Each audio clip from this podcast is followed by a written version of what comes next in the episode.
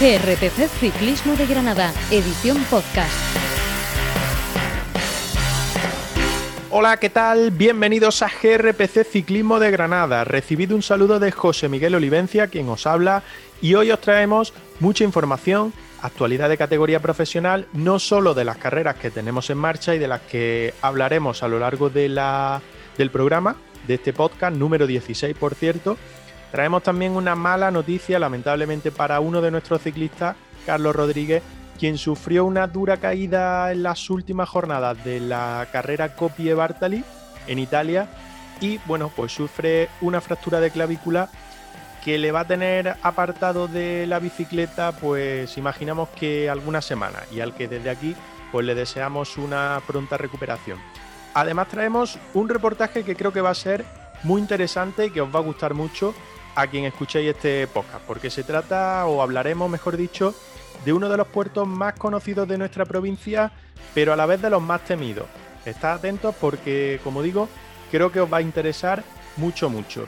Además de que durante la última semana habéis estado dejando vuestra opinión, vuestros comentarios sobre él en nuestras redes sociales GRPC Ciclismo de Granada, así que creo que bueno, ya sabréis por dónde, por dónde vamos a tirar en ese reportaje especial que hemos, que hemos preparado. Cerraremos el programa una semana más con nuestra grupeta en Haciendo la Goma con los temas de actualidad, así como con nuestro tropelcho, ese que empezamos a picarnos ahí un poco y que veremos cómo va la cosa, porque nos acercamos también a la segunda clásica de la temporada y por lo tanto a ese segundo premio que repartiremos entre los que participamos en el tropelcho, no solo los que hacemos la goma, sino todo el que quiera participar y lo recordaremos después, eh, lo recordaremos también después. Y por último, pues nuestro trofeo regularidad 2021, 4 Ciclismo de Granada, que está caliente, caliente, porque como decíamos antes, hemos tenido competición en esta última semana con ciclistas granadinos y por lo tanto tendremos que repartir eh, puntuación. Saludo ya a mi compañero de camino en este proyecto, Andrés Porcel, el hombre que siempre está al quite y lo demostró la pasada semana. Hola Andrés, ¿qué tal? Muy buenas. ¿Qué tal, Olivencia? Muy buenas. Un placer escucharte de nuevo al 100% y siempre lo decimos en este arranque con muchísimas ganas de aportar contenido a un nuevo capítulo, a un nuevo podcast, porque además hoy hemos tirado de ese manual de ideas que nos han ido dejando los usuarios para traer contenido nuevo a GRPC Ciclismo de Granada y esperemos que resulte lo más interesante posible. Bueno, estoy en pretemporada casi, ¿eh? estoy en pretemporada porque el cuello no me deja vivir muy tranquilo Así que vamos poquito a poco, pero sí, algo mejor porque lo de la semana pasada espero que no, se vaya a repetir nuevamente. Oye Andrés, ponte serio, que la gente no se escucha, ¿eh? ¿eh? solo decirte que con nuestro último podcast hemos batido todos los récords que teníamos. ¿eh? Yo creo que multiplicado por mucho, es verdad que los récords que teníamos eran muy bajitos, porque somos bastante humildes, llevamos poco tiempo, pero a fin de semana que estamos grabando podemos decir que llevamos cerca de 450 reproducciones de nuestro último podcast, de nuestro último programa, en ese en el que entrevistamos a, a Zabala, a Miquel Zabala, y que en Spotify pues también se llevan bastantes reproducciones, por lo tanto pues solo nos queda agradecer a todas aquellas personas que nos siguen, que además ya somos más de 100 en Evox, hemos también pues casi doblado eh, las suscripciones que tenemos en Ivo, recordamos, es gratis. Lo único que tenéis que hacer es entrar en la plataforma o descargarla, darle a suscribirse y escuchar nuestros programas, ¿vale? Y que bueno, pues nosotros vamos a seguir intentando ofrecer los mejores contenidos y opiniones en nuestro podcast. Y pues nos hace mucha ilusión, la verdad, el crecimiento que estamos viviendo y queremos seguir contando con, todos vosotros y que nos sigáis arropando, Andrés, porque la verdad es que se nota mucho ese, ese apoyo y ese arropo que nos dan. Estamos abrumados, la verdad, estos días. Veníamos hablándolo durante la, semana, la gran acogida que tuvo el, último programa, el crecimiento en el número de, escuchas y solo podemos eh, lanzar mensajes de, agradecimiento y sobre todo motivarnos para, para traer el mejor contenido posible, podcast tras eh, podcast. Esa es la, idea también en, este capítulo que justo, que justo abrimos. Y reiterar, subrayar, sobre todo, darle, darle eh, una vuelta más a ese mensaje. Gracias a todos por, por pasaros por por Evox, por Spotify, dejadnos comentarios, suscribíos, que como efectivamente decías es, es gratuito. Eh, nosotros así también recibimos feedback por parte de los oyentes y ponemos todo el esfuerzo para, para darle contenido a GRPC Ciclismo de Granada. Sí, y se afianzan ideas pues que vamos teniendo también para hacer, no solo en el programa, no solo en Ivo, no solo en podcast, sino, bueno, estoy tratando de convencer a Andrés en preparar otras sorpresas de GRPC Ciclismo de Granada o en GRPC Ciclismo de Granada. Y a ver, a ver si lo termino de convencer y podemos poner en, marcha próximamente alguna idea ahí que, que tenemos. Que comenzamos, que tenemos un programa muy cargado, que lo llevamos hasta arriba, como siempre digo, el cesto de la compra y que estamos deseando empezar. Por lo tanto, vamos a ello.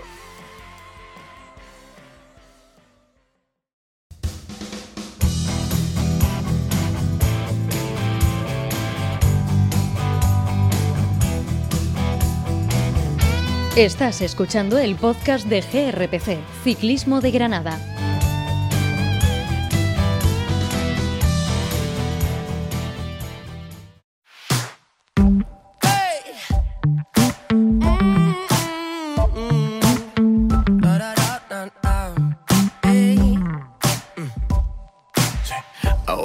Estás, que no te tengo delante, ya no es tan importante porque se acabó. ¿Qué importa si me mentiste cuando estuve distante? Si yo también fui un desastre, asumo el error. Puede ser que nos ganara la distancia. Empezamos aquí nuestro programa después de la introducción y lo abrimos como siempre con el bloque de información y lamentablemente, pues tenemos que empezar con una mala noticia relacionada con uno de los nuestros, ya que Carlos Rodríguez, el ciclista de Almuñécar, que milita en el eh, Ineo Grenadier, pues sufrió una dura caída el pasado viernes en la cuarta etapa de Coppi Bartali en Italia y pues tuvo que, ser eh, trasladado al hospital en San Marino, donde empezaba y terminaba esa jornada tras no superar, según la información que dio el equipo y que puso un poco la voz de alarma, no superar eh, ese control de conciencia o de conmoción cerebral, perdón, que le hacen a los ciclistas después de sufrir eh, esa caída y de, llevarse un golpe y por lo tanto pues fue trasladado al hospital, eh, estuvo unas horas allí, allí se le reconoció, se conoció que además había sufrido pues una fractura de clavícula y por lo tanto pues que tenía que abandonar esa prueba de cinco días que terminó el pasado sábado también. Pero bueno, nos quedamos mucho más tranquilos, Andrés, en la siguiente jornada, en la jornada del sábado, donde se vio a través de sus propias redes sociales a Carlos Rodríguez pues acompañar durante toda la jornada eh, con eh, un coche del equipo a sus compañeros en carrera y por lo tanto pues demostrar que, que el susto vivido el viernes con esa caída, con ese traslado al hospital, eh, con, bueno, pues con ese, ese reconocimiento de que sufría una lesión y que por lo tanto va a estar las próximas semanas alejado de la bicicleta hasta que, pueda estar totalmente recuperado, pero al menos, como digo, esas imágenes que nos dejó a través de sus redes sociales, pues nos han dado mucha más tranquilidad sobre su estado. Efectivamente, y desde aquí, pues, eh, repetir, eh, subrayar ese mensaje de, de ánimo eh, de esperanza en una recuperación temprana y que Carlos Rodríguez, que venía demostrando su buen estado de forma, especialmente en el calendario italiano durante este inicio de, 2021, pueda subirse pronto a la bicicleta en las mejores condiciones y recuperar esas, esas buenas sensaciones que traía. Pues fíjate además que estaba haciendo una buena carrera. ¿eh? Era el tercer mejor ciclista de su equipo en cuanto a clasificación general. Estaba a la finalización de la tercera jornada a 1.42 del liderato en la posición 33 y por lo tanto pues estaba volviendo a demostrar que está en buena forma, em, que puede ser un corredor a tener en cuenta en su equipo, pese a la categoría que tiene Ineos, como diría uno de los dos, tres mejores equipos de todo el panorama ciclista internacional. Y por lo tanto, pues bueno, una pena, digamos que un pequeño parón el que va a tener que sufrir Carlos Rodríguez, pero bueno, pues teniendo en cuenta que lo que viene de aquí a un mes prácticamente es Giro de Italia, donde presumiblemente o casi seguro él no iba a tener plaza, pues va a tener tiempo de recuperar y de encarar esa segunda parte de la temporada pues con mayores fuerzas y buscando otro pico de forma como el que ha tenido en este inicio de, temporada, o al menos es lo que yo pienso. No nos cabe duda de que, de que va a ser así, de que muy pronto veremos de nuevo a Carlos Rodríguez dejándonos a todos sorprendidos con su rendimiento siendo tan joven y dando ya mucha, mucha competitividad a Lineos eh, Grenadiers.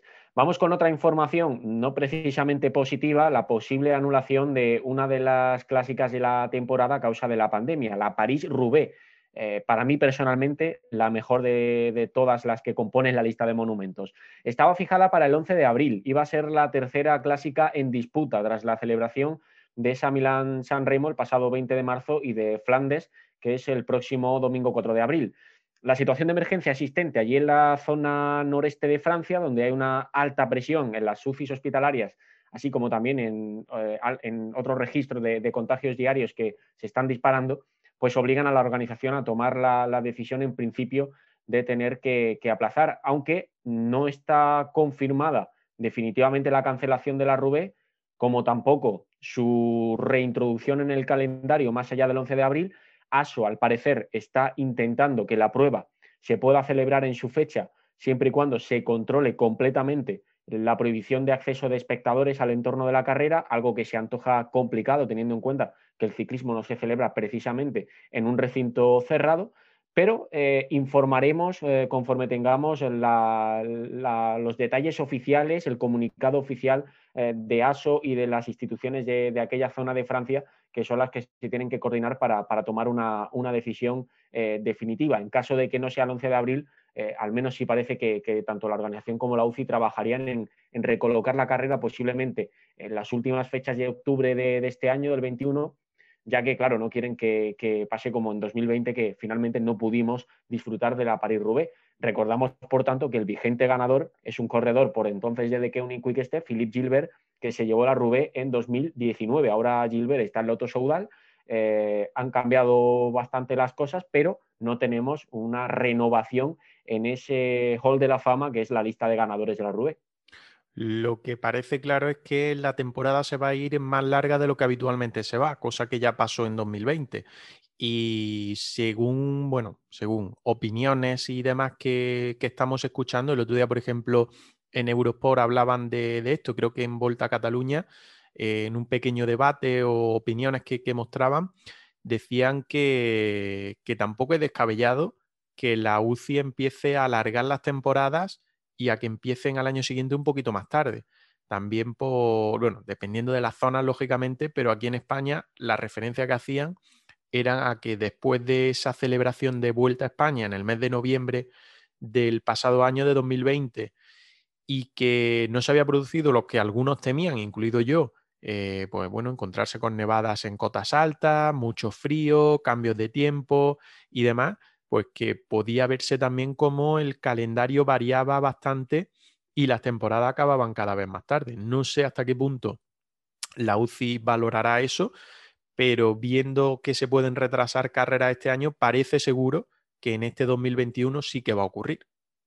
Sí, es verdad, estoy de acuerdo. Además, yo creo que, que todas las alteraciones de calendario que vienen sobrevenidas por la situación sanitaria eh, cuando superemos todo esto, que tendremos que superarlo, por supuesto, eh, se van a quedar. Eh, hay cosas que van a cambiar, ¿no? Definitivamente, probablemente también en el calendario ciclista, por supuesto. Veremos variaciones, novedades que, seguirán estando vigentes incluso después de, superar todo este dramático contexto sanitario. Lo que si esperamos un poco, volviendo a, a la información, al mensaje que contábamos al principio, es que carreras de este, de este calibre se puedan, se puedan disputar, porque al final es verdad que todos los organizadores en materia deportiva están intentando ajustar de la mejor manera posible la relación entre el deporte máximo nivel y, la, y el control sanitario para que los eventos salgan adelante sin, comprometer la, seguridad. Lo cierto es que esta región de, de Francia, que además sufre unas condiciones económicas particulares, todo el entorno de Roubaix es económicamente un poco más deprimido, tiene más dificultades también para, para afrontar determinadas eh, políticas de, desarrollo, eso parece que ha afectado o se ha, demostrado que ha, perjudicado incluso a la hora de controlar la pandemia y eh, puede poner en el aire la, la, París-Roubaix en este caso. Ojalá eh, se celebre en condiciones de seguridad y se pueda disfrutar del espectáculo de este, de este monumento y de los tramos adoquinados.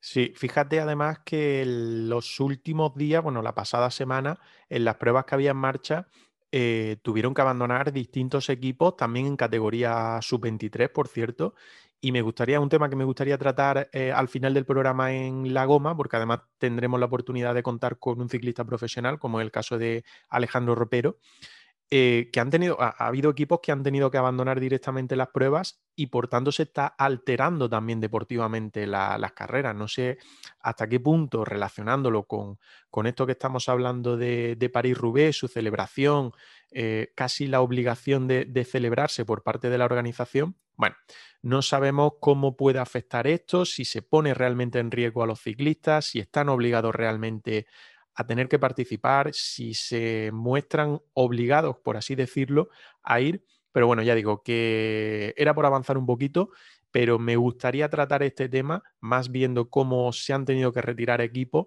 en las últimas jornadas. Pues me gustaría tratarlo en, la goma al final del programa también para, ver distintas opiniones, a ver si coincidimos, si no, y tenemos un poquito de debate sobre esto. Más información se ha confirmado en las últimas jornadas que la salida del Tour de Francia 2023 se va a producir desde Bilbao. Por tanto, desde el País Vasco, desde España, se producirá eh, la salida de la carrera más importante del mundo, el Tour de Francia, o de la carrera más importante del mundo por, etapa. Lo avanzó la agencia EFE el pasado jueves y el viernes se presentó entre ASO, Organización del Tour, y las autoridades vascas esa salida del Tour, como decía, en su edición de 2023. Partirá desde Bilbao, el País Vasco acogerá la jornada inaugural el 1 de junio de 2023, además de otras dos etapas, una íntegra en el País Vasco y la salida de la tercera jornada ya camino de Francia.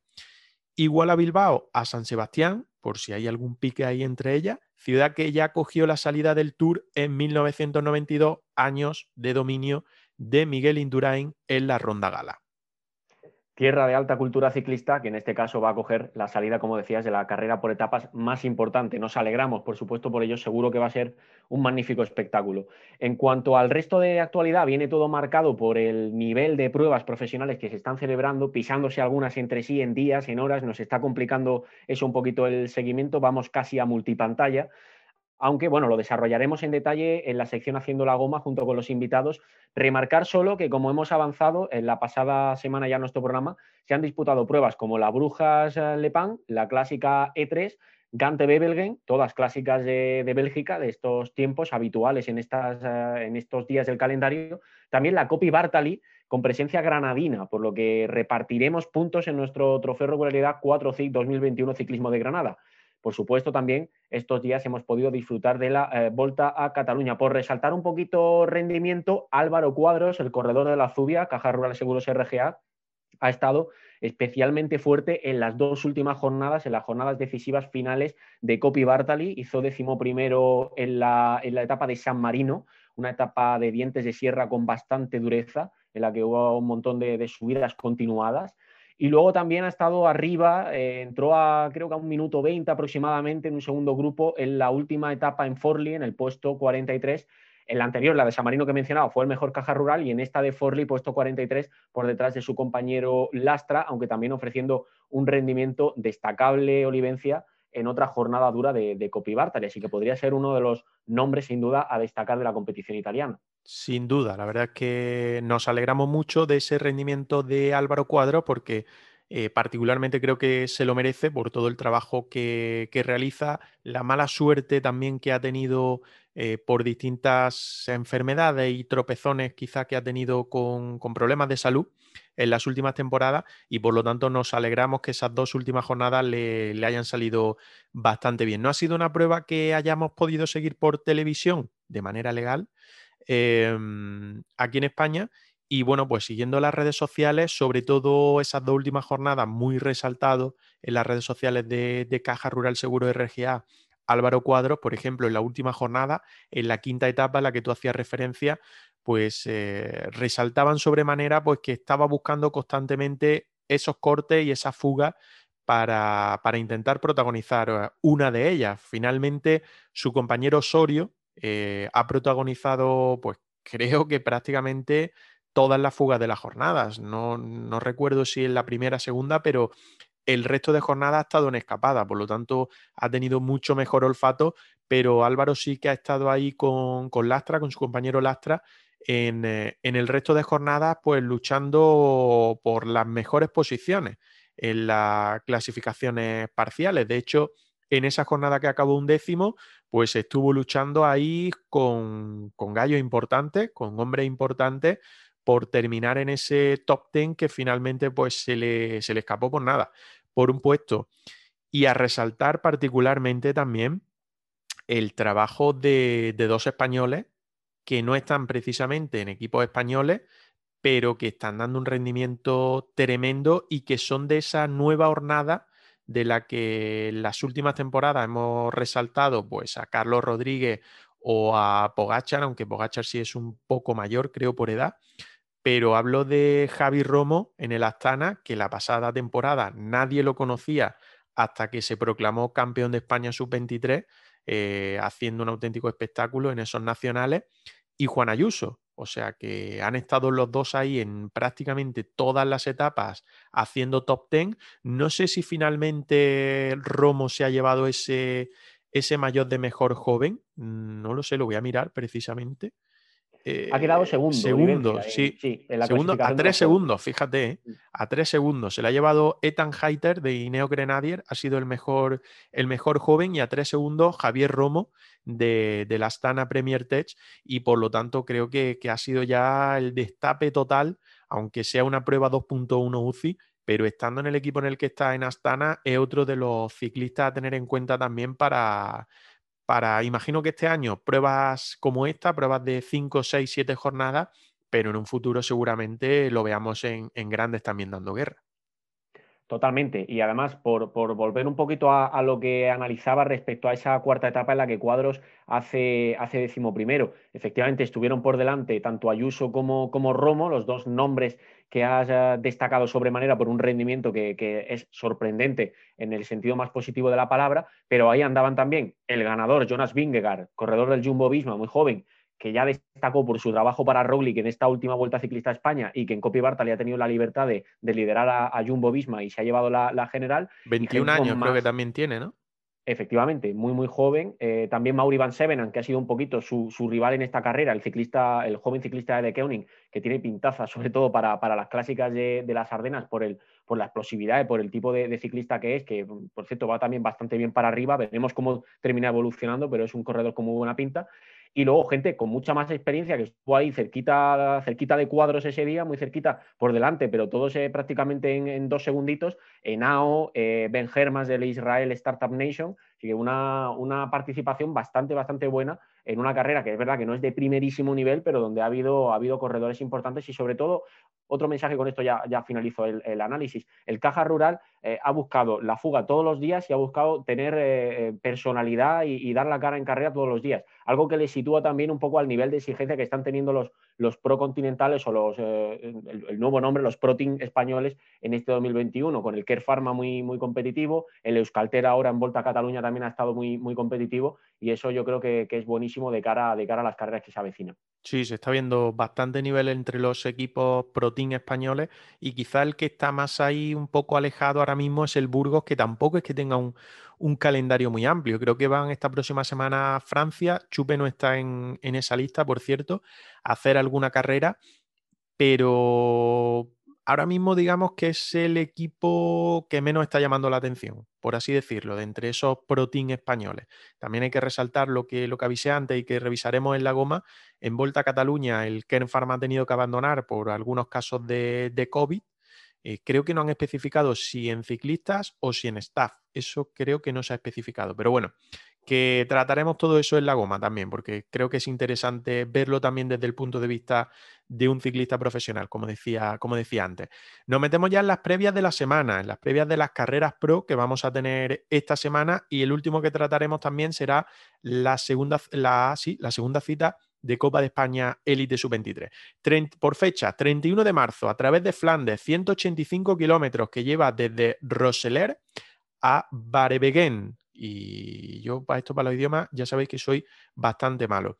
Ya si es la última previa, antes del el Tour de Flandes, que será el 4 eh, de, abril, previa eh, Tour, por lo que presentará un buen, un buen cartel con las principales espadas que el domingo pelearán también en Flandes. Dícese de Alaphilippe, Van der Poel, Van Aert no va a estar en principio porque se apunta a otras pruebas, por ejemplo, se apuntó a la del domingo, a la Gante Bebelgen, a diferencia de, sus rivales, y quien sí estará será Steuben, que precisamente fue el que le levantó la primera clásica de, de la temporada. Misma línea de Flandes, carrera con la que comparte incluso pues algunos tramos de pavé, por lo tanto, pues será la mejor previa posible ese miércoles 31 de marzo para lo que vendrá, y ahora la analizaremos más adelante, el 4 de abril con el Tour de Flandes sensacional la cantidad de carreras de máximo nivel que se concentran en unos pocos kilómetros en esa zona de, Bélgica. Eh, es, tremendo y eso dice mucho de la, cultura ciclista de este, de este, país. Nos vamos al 1-4 de abril, del 1 al 4 de abril concretamente, el Tour de Meblana en Turquía, carrera 2.2. En ella tendremos a Gabriel Reguero, al ciclista de Durcal, y será su primera carrera por etapas de la temporada después de participar hasta ahora en hasta cuatro competiciones de un día. Eh, sin duda, eh, solo porque es una carrera por etapas, se adapta más a las características de Gabriel Reguero. Eh, en total, como decíamos, eso, cuatro jornadas, finalizando el domingo 4 de abril. Estaremos muy pendientes de ese interesante calendario turco en el que estamos viendo competir al ciclista de Durcal del Sport Toto. Sí, a ver si podemos intentar conseguir un poco más del perfil de la etapa, porque no hemos conseguido encontrarlas por ningún sitio. Pero bueno, que son cuatro jornadas que a buen seguro se le adaptan mucho más o mucho mejor a las características de, Gabriel Reguero que el tipo de clásicas que hasta ahora ha podido, ha podido disputar.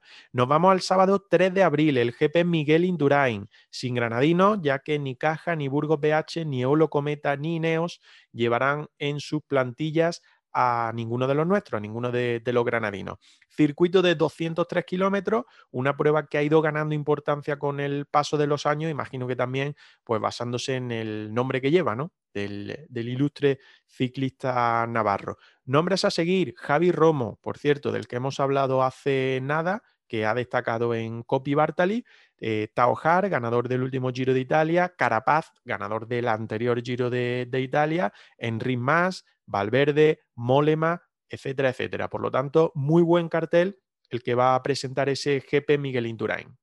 Un pequeño apunte, por cierto, Bauke Molema está en Granada, está en Sierra Nevada preparando, eh, me imagino que ya evidentemente habrá eh, quizá emprendido viaje para, las próximas citas del calendario, pero ha estado estos últimos días en, en Granada con el equipo Trek preparando lo que viene ahora, la parte de su temporada que, se avecina. Ha subido algunas fotos a, Instagram con la campeonísima del mundo Ana van der Breggen, la, corredor, la corredora del SD Works, y algunas otras compañeras de, ese, conjunto femenino que es, digamos, casi como, el quick step en el, ciclismo femenino, porque es el, que se, impone en prácticamente todas las, carreras. Ellen Van Dijk también ha sido otra de las ciclistas que ha estado por aquí estos días entrenando.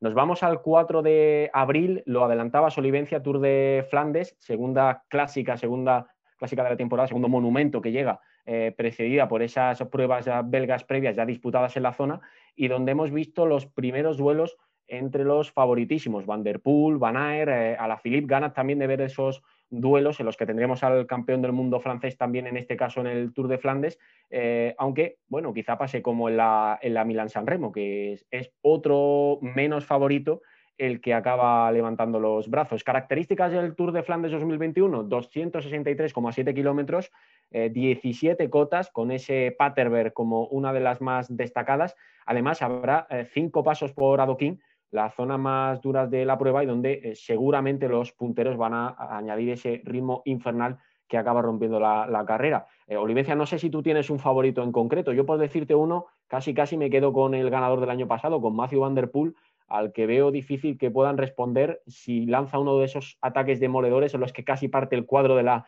de la bicicleta Canyon. Yo de Van Der Poel siempre digo lo mismo. Si lleva un gel en el maillot, seguramente no le pase lo que le, ha pasado alguna vez, como en el, en el, último mundial, que cuando explota, y para mal, explota, pero, pero bien, ¿eh? Así que no, sí es cierto que creo que a diferencia de Milán San Remo, creo que París Rubén no se le va a escapar a alguno de los dos, o a Van Der Poel o a Van Aert, porque es que sin duda son los dos ciclistas con más fuerza ahora mismo para este tipo de pruebas. Eh, son muchos kilómetros, son cotas cortas, pero muy duras, son muros y si a eso encima le sumas el adoquín, no sé, porque nunca se sabe, bueno, nunca se sabe, no he mirado el tiempo, mejor dicho. No sé si el tiempo comandará, pero si encima pues se te cierra un poquito el día y cae alguna gota, pues imagínate, pues ya sí que eso es un auténtico infierno y es quien más fuerte esté. O sea que, que creo que aquí, a diferencia de San Remo, que es una carrera que, entre comillas, pueden controlar más otros equipos, creo que, aquí no se le va a escapar. A alguno de los dos no se le va a escapar. Alguno de los dos se la lleva. No sé quién será más favorito, uno u otro, si Van der o Van Aert, pero alguno de los dos seguro que, vence la carrera.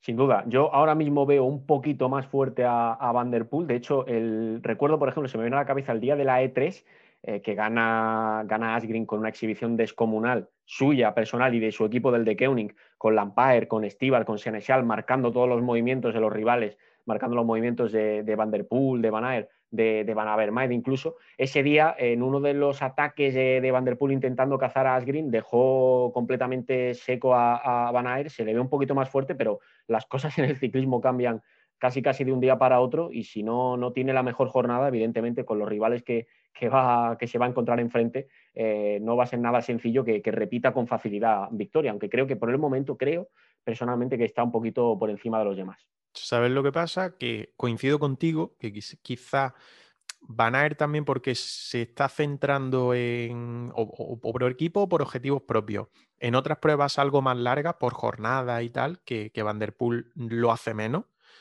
Em, pero es que luego ves, por ejemplo, las carreras de ciclocross, el campeonato del mundo y demás, y que se van alternando victorias, un día gana uno, otro día gana el otro, tampoco me juego a que cinco días más tarde o seis días más tarde o siete días más tarde de esa carrera a la que tú haces referencia, eh, se cambie la, vuelta a la tortilla totalmente y veamos a un Van mucho más fuerte que Van der Poel y que lo destroce en alguna parte dura de, esa Paris-Roubaix. Yo apuesto por uno de los dos. Ni tan siquiera me atrevo a apostar nada por Alaphilippe y ahora llegará Alaphilippe y ganará pero veo a Van y a Van Aert bastante más fuertes que, cualquier otro rival. Y una cosita que también tendremos que tener en cuenta es el papel del de Koenig en ese Tour de Flandes, porque a la Philippe evidentemente está en la lista de, mejores corredores para la carrera y si los, eh, la manada de lobos, como ellos se llaman, empiezan a mover cartas a distancia, a descolocar y a desmontar al Jumbo Visma y al Alpecin Fenix en el control de la carrera y son los propios favoritos, el Van y Van der los que tienen que salir a los ataques del Wolfpack, eh, eso evidentemente va a sumar opciones a la Philippe o a alguno de sus compañeros, porque en The Koenig eh, a veces da la sensación de que no se corre para un corredor en concreto, sino que se lanza cada día una carta diferente. Sí, la verdad es que sí, es que el, el equipo que tienen es tremendo, es tremendo las distintas opciones que tienen, incluso corredores tapados, por así decirlo, que, luego te salen y, son capaces hasta de, bueno, de ganar. No iba a decir de disputar, ¿no? De ganar, de llevarse directamente la victoria. Que no nos la vamos a perder, eso seguro, porque creo que, va a estar muy, muy interesante. Y como decía, que yo por pedir, pues pido unas gotillas también de agua y así le dan un poquito más de, emoción y de, épica a la, a la carrera. Eh, nos gustaría hacer un pequeño repaso también a lo que habrá en competición la siguiente semana, la semana de después de Semana Santa, la del 5 de abril. Concretamente es el lunes 5 y del 5 al 10 se disputará la Itzulia, que es la segunda prueba World Tour que se va a disputar en nuestro país en este 2021, después de la Volta a Cataluña que acabó el domingo. Y lo hacemos porque sabemos también que vaya a desconectar un poquito durante Semana Santa. Andrés ya me ha dicho que no cuente mucho con él eh, durante Semana Santa, que no tiene que sacar trono este año, pero imagino que, bueno, alguna vuelta se dará cumpliendo con, las restricciones que hay en, en Andalucía. Se ha cerrado la lista de participantes de la prueba y, bueno, pues en ella podremos seguramente ver el segundo duelo más esperado. Hablábamos de uno de los duelos más esperados, que es ese Van der Poel-Van Aert en clásica pues nos vamos ahora al duelo más esperado en cuanto a vueltas por etapas, que no es otro que el Roglic Pogacar, el de los dos eslovenos, y aquí, en esta prueba World Tour, la Itzulia, pues lo vamos a poder ver por primera vez en esta temporada, no me equivoco, ¿no, Andrés? Correcto, correcto, porque no, no coincidieron ni en Niza ni en Tirreno, estaba cada uno en una prueba diferente, así que será la primera de 2021 en la que el dúo de eslovenos fantásticos se, se batan seguramente, pues, como todo hace prever, por la clasificación general. Bueno, pues como estoy leyendo por redes, no sé de qué barco eres, que se está poniendo muy de moda eso de, los barcos. No sé si eres más del, barco de, clásica o del barco de vuelta. Y... Ah, bueno, pensaba, fíjate, te decía yo de Roglic, pensaba que te referías a, estos dos, al duelo del noveno. No, no, en el barco de clásicas o de vueltas, casi casi que de clásicas, ¿eh? Bueno, y particularmente también, pues eso le iba a decir también, si en el barco o, en la mar, digamos, de las vueltas, de las grandes vueltas, si eres más de Roglic o de Pogachar, o de Pogacar, o como se quiera nombrar o decir, el bueno del esloveno. Lo que decía, que además de los dos eslovenos, que a buen seguro o en principio serán los que se disputen eh, la Itzulia, la general de la Itzulia, pues también van a estar Mikel Landa, al que habrá que tener en cuenta porque lo está haciendo bastante bien en esta primera parte de la temporada y ya debe de estar pues muy muy centrado en ese Giro de Italia que va a afrontar en el mes de mayo. Richard Carapaz con el Ineos, Adam Yates también con, con el Ineo, que a buen seguro pues tendrá muchas ganas de seguir adelante con ese buen nivel que está demostrando.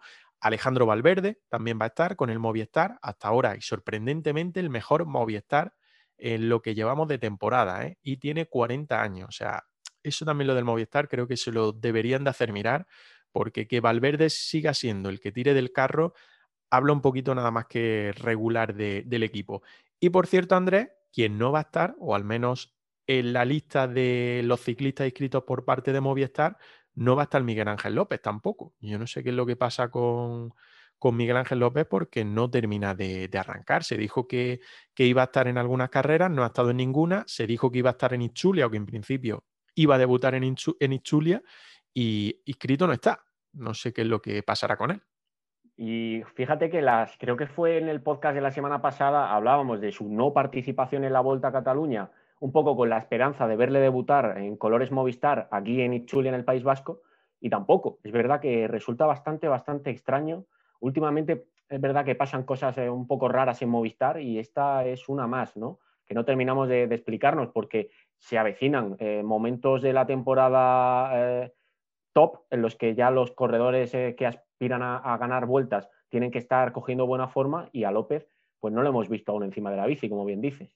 Pues imagínate, si a los de Movistar les cuesta coger el ritmo encima de la bici haciendo carrera, porque no terminamos de ver ni a Enric Más eh, ni prácticamente a ninguno de sus ciclistas. Verona se ha dejado ver, Valverde se ha dejado ver, eh, ambos en, en, esta vuelta a Cataluña que acaba de terminar.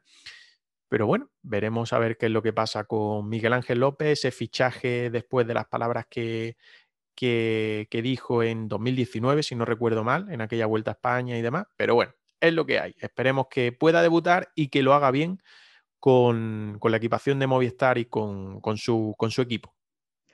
Y para cerrar, Olivencia, este repaso de competiciones cronológico que estamos realizando, echando mano del calendario, eh, marcamos otra fecha, ponemos el circulito en el 11 de abril con el Memorial Valenciaga, Copa de España Élite Sub-23. Nos gusta mucho hablar de estas pruebas. Segunda de la, de la temporada, tras la disputa a comienzos de marzo de la Aichondo Clásica, de la que pudimos hablar en detalle, perfiles, competidores, resultados, la dureza de aquella prueba en la que también el tiempo jugó un papel fundamental. Y confiamos en tener, por supuesto, a nuestro sub-23, a nuestro amigo Roca, a Tapia, así como al élite Sergio Jiménez. Pues sí, esperemos que se pueda disputar con normalidad. En principio no han dicho lo contrario, por lo tanto, pues sigue adelante esa disputa el 11 de abril de la segunda prueba de Copa de España Elite Sub-23 y confiamos, por cierto, nos dijo Sergio que era la que más ilusión le hacía a nuestro élite Sergio Jiménez, la entrevista que le realizamos aquí en GRPC Ciclismo de Granada, en nuestro podcast, nos dijo eso, que era la que más ilusión le hacía, que por fechas quizá con el tema de alergia, pues no se adaptaba mucho a, o tenía miedo de que no se, no se adaptara eh, por fecha, digamos, por esos problemas de alergia que había, o que había arrastrado en la última temporada, pero que era la que más ilusión le hacía y para la que más se estaba preparando. Por lo tanto, crucemos los dedos, le deseamos suerte y que pueda afrontarla con las máximas garantías posibles. También nuestro ánimo a Roca y a Tapia para que tengan un buen papel y un papel destacado en ese Memorial Valenciaga, que además, pues, muy afamado eh, la prueba muy reconocida en el mundo élite y sub-23. Antes de cerrar el bloque de información, como siempre, pues hacemos un repaso a lo que tenemos nosotros, Andrés Activo, ¿vale? Porque seguimos teniendo algunos calcetines de GRPC Ciclismo de Granada, ya sabéis, 8 euros, chulos, chulos, de Adventure, que nos lo ha hecho específicamente para ciclismo y running, por lo tanto, no son cualquier calcetines. Como digo, precio de 8 euros, nos ayudáis con 3 euritos para mejorar eh, en el podcast y para futuros proyectos que vamos a poner en marcha en GRPC Ciclismo de Granada. Y quien quiera, pues como digo, quedan algunos pares por aquí todavía. Y quien quiera, pues que se ponga en contacto con nosotros eh, a través de nuestras redes sociales y os decimos pues cómo podéis haceros con ellos. Eso sí, tema de enviar, no enviamos un par solo porque entonces nos cuesta el dinero, no vamos a cobrar el envío, lo pagamos nosotros, pero claro, un número mínimo eh, para poder haceros el envío y que no nos cueste a nosotros la pasta, como eso que se dice, ¿no? Y por último, que hemos hablado de el de Tour de Flandes, que se va a disputar ese domingo 4 de abril. Hemos hecho la previa, Andrés, y es clásica. Por lo tanto, tenemos que activar un premio para nuestro tropelcho de GRPC Ciclismo de Granada. Te soy sincero, no sé lo que vamos a poner en juego. tenemos... pero Así añadimos un poquito de, así añadimos un poquito de, incertidumbre también. Ya por lo menos los oyentes saben desde hoy que va a haber premio, que quien quede primero, quien seleccione mejor equipo para el Tour de Flandes en nuestro tropelcho de tropela.eus, recordamos, para quien no se haya registrado todavía, ese día puede llevarse algo, algo a casa. Y el tropelcho se está poniendo intenso. ¿eh? Esto parece también un Vanderpool Van a la Philippe, porque se está poniendo bastante intenso. Bueno, lo repasaremos, lo repasaremos en la goma. Decía que no sé lo que vamos a poner en juego, la verdad, porque tenemos por ahí otros calcetines de GRP Ciclismo de Granada, tenemos unos calcetines de recuperación de Alejandro Ropero de Leolo Cometa, eh, teníamos por ahí unos guantes también de Fernando Sánchez, no sé de qué exactamente, mira, le podemos preguntar luego a ver de qué eran esos guantes y puede ser que sea una, una de las opciones para este Tour de Flandes que ya sabéis que lo único que tenéis que hacer es entrar en Tropela, como ha dicho Andrés, os registráis, buscáis nuestro Tropelcho, GRPC Ciclismo de Granada, os apuntáis, apuntaros eso sí a todas las carreras que van saliendo, porque habrá una clasificación general, vaya a tener ya complicado, eso sí, eh, sumar los suficientes puntos para esa clasificación general, porque hay algunos ya muy destacados, pero en las clásicas, como en este Tour de Flandes, pues pondremos una serie de premios en juego y también luego en las grandes, Giro, Tour y Vuelta. Tendrán premios especiales para, eh, bueno, pues nuestro oyente o miembro de la goma que más inspirado esté y que más sepa de ciclismo, que no sabemos ninguno, pero bueno, para llevarse esos premios. Vamos a ver, vamos a ver, porque ya hemos dado los primeros calcetines en Milán San Remo y a ver cómo vamos repartiendo el resto, Andrés. Lo bonito es eh, eso, que cualquiera puede llegar en el primer día sin haberse registrado previamente y sin haber competido en la general y llevarse algo para casa siempre y cuando coincida con una de las pruebas destacadas, las que ha sido repasando eh, ahora mismo, que van a traer consigo un premio para el ganador en el tropelcho de GRPC Ciclismo de Granada. Y la verdad es que eh, nos lo estamos pasando bastante bien. Yo hasta ahora no había jugado a tropela hasta que lo hemos puesto nosotros en marcha y es muy, muy divertido el preparar cada una de las carreras. Sí, señor. La verdad es que sí. Yo tampoco había jugado a Tropelcho, había jugado a otro manager, por así decirlo, o a otro, otro virtual de ciclismo, pero a Tropela no. Y la verdad es que está molando, está gustando mucho.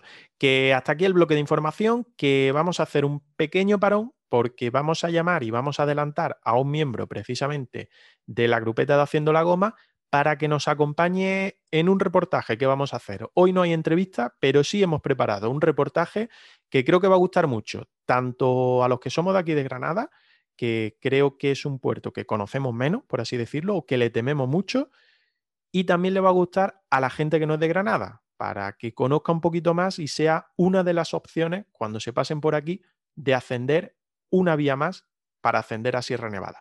Volvemos ahora mismo.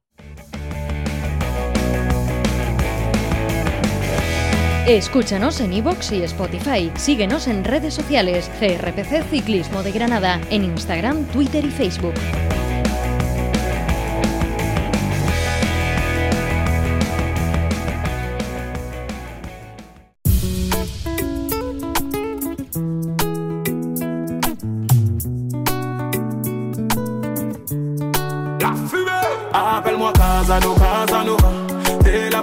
T'es ma supernova.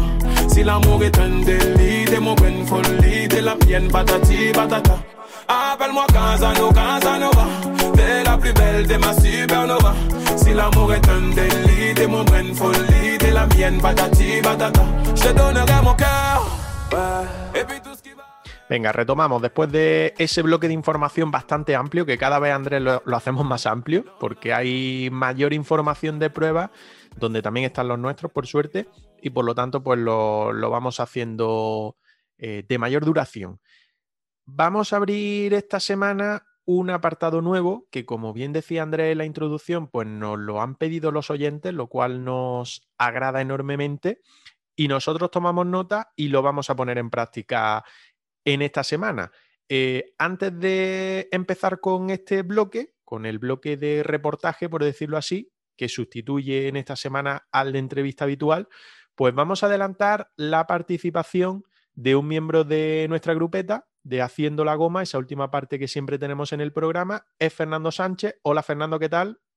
Hola, muy buenas, José, ¿cómo estás?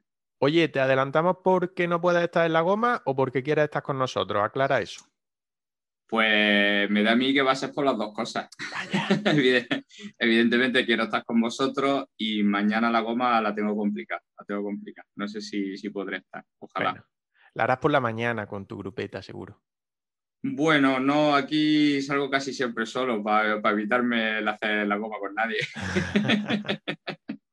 Bueno, La goma, voy a- la goma voy a intentar que la hagas tú la semana que viene. sí, bueno, eso está asegurado. Eso, que la haga yo está asegurado. Si es en bicicleta, está aseguradísimo, vamos, seguro, seguro.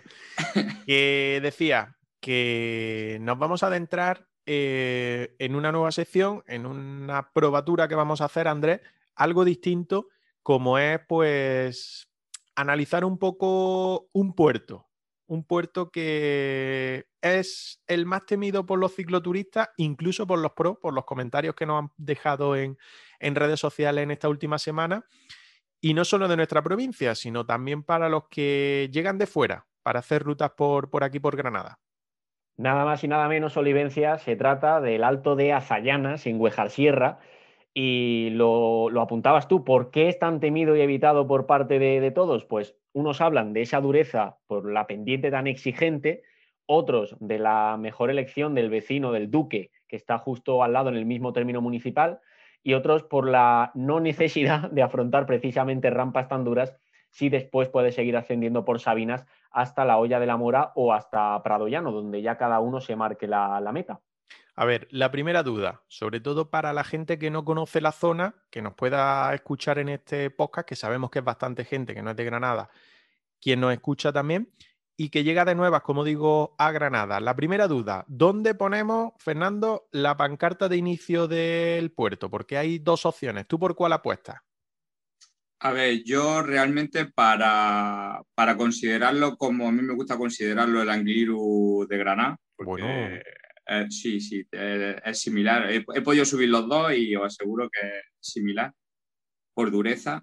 Yo la pongo abajo, o sea, en el puentecito del río, curva derecha, y ahí son 5 kilómetros hasta enganchar con, con la carretera del, del, lo diré, del Duque, 5 kilómetros al 11% con un descanso incluso que tienen sobre el kilómetro y medio, tiene ahí un descansillo. Y las rampas, pues como estés diciendo, son 17, 18, 20, alguna hay por ahí del 21. Y es tremendamente duro. Ese trozo es tremendamente duro. Vale. Y como dices, claro, no se utiliza tanto porque está el Duque, que es muy bonito y está, y está justo al lado. Que tampoco se va mal de dureza. Decía lo de las opciones, precisamente por lo que tú dices. Tú has elegido una que sería la de arriba, la de Huejar Sierra, conforme cruzas el río Genil, pero es que hay gente que dice que está antes, aunque en algunas pruebas es de competición, que después veremos con Andrés, no la han situado ahí. Otra gente sí la sitúa, la sitúa en el puente del río Genil, pero de Pino Genil, abajo, donde está el hotel de la Duquesa, el restaurante. Hay otra opinión que dice que empieza ahí realmente. Por tanto, esto hace, o esta segunda opción, no la que decía Fernando, hace que el puerto total coja un kilometraje superior a los 16 kilómetros. La opción que dice Fernando, desde Hueja Sierra, más concretamente en ese descenso que es bastante peligroso, por cierto, desde Huejar Sierra hasta cruzar el río Genil en la localidad. Se recorta el kilometraje pues en torno a unos 9 kilómetros. Por lo tanto, lo que tú decías, se hace ese puerto de Azayana o queda ese puerto de Azayana en unos 7 kilómetros aproximadamente. Mamma mía. Todavía no sé qué susto más grande es el de la cruzar Huejar Sierra y su bajada o la rampa descomunal que te encuentras ya en este puerto de Alto de Azayana. 7 kilómetros, duros ya desde salida y quien tenga fuerzas y la quiera armar puede aprovechar ya estas primeras rampas. Tranquilo, Pedro, que todavía queda mucho puerto, ¿eh? Y con el gráfico que me he manejado para la etapa de hoy todavía queda una rampa del 20%. Así que... Y precisamente esa primera parte de la ascensión hasta Huejar Sierra, eh, muy conocida por todos, llega a tener rampas de hasta el 10%, pero claro, de forma más constante, más tendida, entre el 6 y el 7. Llegado al pueblo, la, primera elección será tomar la carretera que nos desciende al río Genil, eh, buscando el puente, ese descenso peligroso que apuntaba Olivencia, bastante pronunciado, bastante vertical, y ya afrontar, además de golpe, la ascensión a que nos recibe con un buen muro, con una buena muralla de, inicio. Eh, la segunda posibilidad es dirigirse hacia el centro del pueblo y buscar la carretera de acceso a Maitena, llegando a la ascensión al Duque, puerto del que hablaremos, por supuesto, en otro día, porque es de los más conocidos de nuestra tierra y muy admirado por los profesionales que entrenan aquí por la belleza del paisaje. Vale, nos ponemos, elegimos la primera opción de las que da Andrés, nos ponemos en las primeras rampas de Azayana y la dureza la encontramos, como decía, desde el comienzo. Las primeras curvas, contracurvas que llevarán hasta el inicio de la Sabina, en total 7,2 kilómetros de subida. Primer kilómetro, lo que decía Fernando, Primer kilómetro, kilómetro y medio, la media alcanza el 12,5%, por lo tanto, eh, bastante dureza, siguiendo los siguientes 3 kilómetros con rampas de hasta el 17%, por tanto, una auténtica pared. Fernando, decías que incluso, antes de empezar a grabar, hemos hablado un poquito del puerto y tal, y decías que incluso hay alguna, alguna rampa que llega al 21, ¿no? Sí, según lo tienen marcado, eh, justo después de pasar el descanso, sobre el kilómetro tres y medio, una cosa así, seguramente en alguna de las curvas hay un pequeño tramo de, que pone del 21. A mí personalmente se me hace más duro la parte de antes de llegar a ese descanso que estamos hablando, que está sobre el kilómetro y medio. Es que ese kilómetro y medio es brutal, o sea, es una barbaridad. Incluso antes lo comentábamos, hay una curva que tiene un cortijo justo a la derecha y esa curva justo por la parte que se cierra ni siquiera es carretera, un escalón, para que la gente se haga una idea de, realmente lo vertical que se pone ahí la carretera, es una pasada.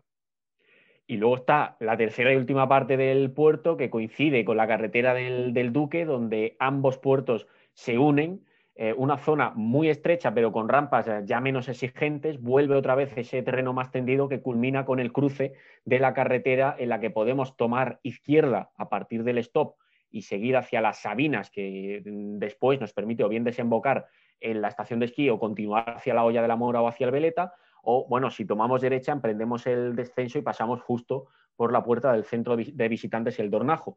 En total, la ascensión alcanza ahí los 1.675 metros, teniendo en cuenta que la empezamos en Huejar Sierra a unos 1.000 metros de altitud. Vale, y dado o dadas todas las claves sobre este puerto de Azayana, que por cierto lo he visto escrito junto y en el puerto, en el propio puerto, está como Aza. No sé si para reírse un poco de la gente o qué, por, el, por lo, de, lo de Llana, pero bueno. Eh, abrimos ahora un poco el debate, ¿no? Y para eso también pues queríamos contar con, Fernando y que nos cuente un poco también eh, cómo, cuándo y de qué forma ha subido, ha subido este puerto, que yo, por ejemplo, no lo he hecho nunca, no sé si Andrés lo habrá subido, eh, lo he subido en moto, pero en bici no.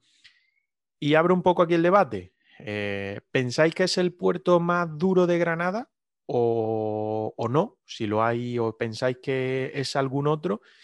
Y también porque es el más temido por parte de los cicloturistas o los aficionados al ciclismo y también por parte de los profesionales, que no es un puerto muy habitual en su, en su entrenamiento. Ale, podéis opinar. Venga, Andrés, ¿le tira o le tiro? Dale, dale, Fernando, dale. A ver, yo, yo creo que más que temido es como, como han dicho, porque lo he visto en algunos de los comentarios, es que el Duque es inmensamente más bonito. Y entonces la gente se, se dirige más al Duque, yo creo que por esa belleza. Porque en dureza van a la par, lo hemos dicho. Azayana igual es un poquito más duro que, que, el Duque, un poco más exigente durante más tiempo, porque el Duque exigente tiene sobre los 3 kilómetros o así. El principio. Más o menos. Sí, el principio también, que también es una barbaridad. Pero, por ejemplo, Azayana, una cosa que tiene que a mí no me gusta, y supongo que por eso será tan temido también por los profesionales, es que está muy al sol. No tiene prácticamente sombra, no tiene prácticamente árboles. Tiene, hay vegetación, pero es una carretera más ancha, es una carretera que está muy, muy, muy expuesta al sol. Entonces, imaginaros, no es lo mismo subir por el Duque, que prácticamente sube en sombra todo el día, que, que subir por Azayana. Hay que madrugar, Fernando. Hay que madrugar, hay que madrugar. hay que madrugar. Hasta madrugando, hasta madrugando hace calor por ahí. Y yo, yo supongo que por eso, por esas dos cosas, será más, se utiliza mucho más el Duque que, Azayana. ¿Nos da la impresión de que es un puerto más conocido fuera de Granada, por así decirlo, que tiene más fama fuera de Granada? Porque, bueno, pues ahora veremos cómo ha tenido repercusión en Vuelta a España, en Vuelta a Andalucía, en competición profesional, que lo que es como reconocido por la gente de aquí, por los que solemos salir fines de semana o entrenar todo lo que podemos durante la semana. Probablemente sí, ¿eh? probablemente sí, porque es verdad que la, que la competición lo, lo situó eh, inmediatamente como una de esas paredes de la Vuelta Ciclista a España y, ganó bastante popularidad eh, en, ese, en ese sentido. Además, ahora lo contaremos, pero es casi un puerto que para el ciclismo de, carretera eh, surge, emana prácticamente para, para la alta competición, ¿no? Y eso, eso yo creo que le ha dado eh, muchos puntos en ese sentido a nivel eh, internacional, ¿no? Sobre todo corredores que vienen a, Granada a entrenar y que, que, conocen el puerto, saben de, su dureza, aunque es muy interesante lo, que comentabais, eh, Olivencia Fernando, no todos lo suelen elegir como habitual en los, en los entrenos por, por la provincia, bueno, por esos factores tan, tan curiosos, ¿no? El hecho de estar constantemente expuesto al, al sol, eh, el hecho de que el Duque es verdad que es mucho más agradable, parece que se sube más fácil también porque la vegetación y el paisaje acompañan, pero yo sí que he tenido la oportunidad de subirlo a mi ritmo, por supuesto, eh, que no es eh, demasiado ambicioso en tres ocasiones. Y, sí que es cierto que probablemente sea el más duro de los que se pueden subir por la zona, aunque no lo alejaría demasiado del collado del alguacil y aunque os sorprenda, y esto ya será sensación personal y porque yo soy un globero máximo, tampoco lo alejaría demasiado del Purche. Y fíjate que los, porcentajes del, Purche, eh, si, medimos en datos estrictamente, son, son menores, pero a mí es un puerto que por, lo que sea se me agarra eh, en exceso a veces, ¿no? Y, yo creo que incluso no lo, llegaría a alejar demasiado del Purche, aunque es verdad que esas murallas que tiene, que tiene Azayana son bastante diferentes y, esa verticalidad es superior.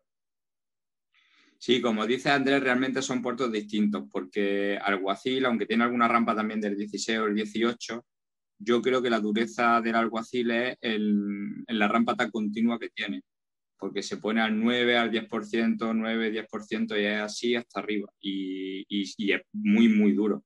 Azayana, digamos que es que impresiona pues, por lo que estamos hablando. Yo como anécdota os puedo contar que el día, el día ese que os comentaba que lo subí, subía, tuve la suerte que subió un amigo y la parienta con el coche detrás y, mi coche tiene techo, o sea, vamos, abrieron el techo, intentaba hacerme fotos y le daba miedo, le daba miedo de la rampa que había y iban hacia arriba, le daba miedo, auténtico miedo, además que me lo dijo, dijo iba pasando miedo, para que la gente que no conozca el puerto se hagan una idea, ¿eh? es que es brutal, es brutal. Yo digo, el Angliru no lo sé porque como lo subí con niebla no puedo no podía ver la rampa de más arriba porque no se veía. Pero, pero sí que es verdad que Azayana, no sé si será el puerto más duro, como decía ya antes, porque está por ahí una tal peña escrita que no, que no he subido y tengo ganas de ir a subirla a verla, que dicen también que es tremendamente dura. Y seguro que tiene que haber por ahí alguno oculto que también debe ser muy duro. Pero evidentemente en el podium o en el top 5 está, vamos, seguro, seguro. Y, otro pequeño apunte, eh, Olivencia, muy rápidamente. Eh, probablemente este sea uno de los puertos en los que es más fácil eh, comprobar el desnivel y, las paredes que está subiendo, por lo que decía Fernando, porque está tan abierto que empiezas o te aproximas al puerto cruzando las calles, el casco urbano de Huejar Sierra, luego empiezas a subir y ves cómo el pueblo se va quedando pequeñito, pequeñito, pequeñito debajo hasta que ya ves las casas prácticamente diminutas, ¿no? Al estar tan abierto, esa visibilidad que tienes del propio municipio de Huejar Sierra eh, te hace sentir la cantidad de, ascensión que acumulas en al final unos pocos kilómetros, porque no es eh, radicalmente largo el puerto ni mucho menos. Sí, pues de altura, lo que hemos dicho, pues si Huejar Sierra está a los mil metros y el final, bueno, el Dornajo está a 1675, si no recuerdo mal, pues fíjate, en apenas 7 kilómetros o poco más de 7 kilómetros es la altitud que, se gana, que es bastante. Oye, imagino, porque como digo, yo he subido Duque, pero no he subido nunca Zayana.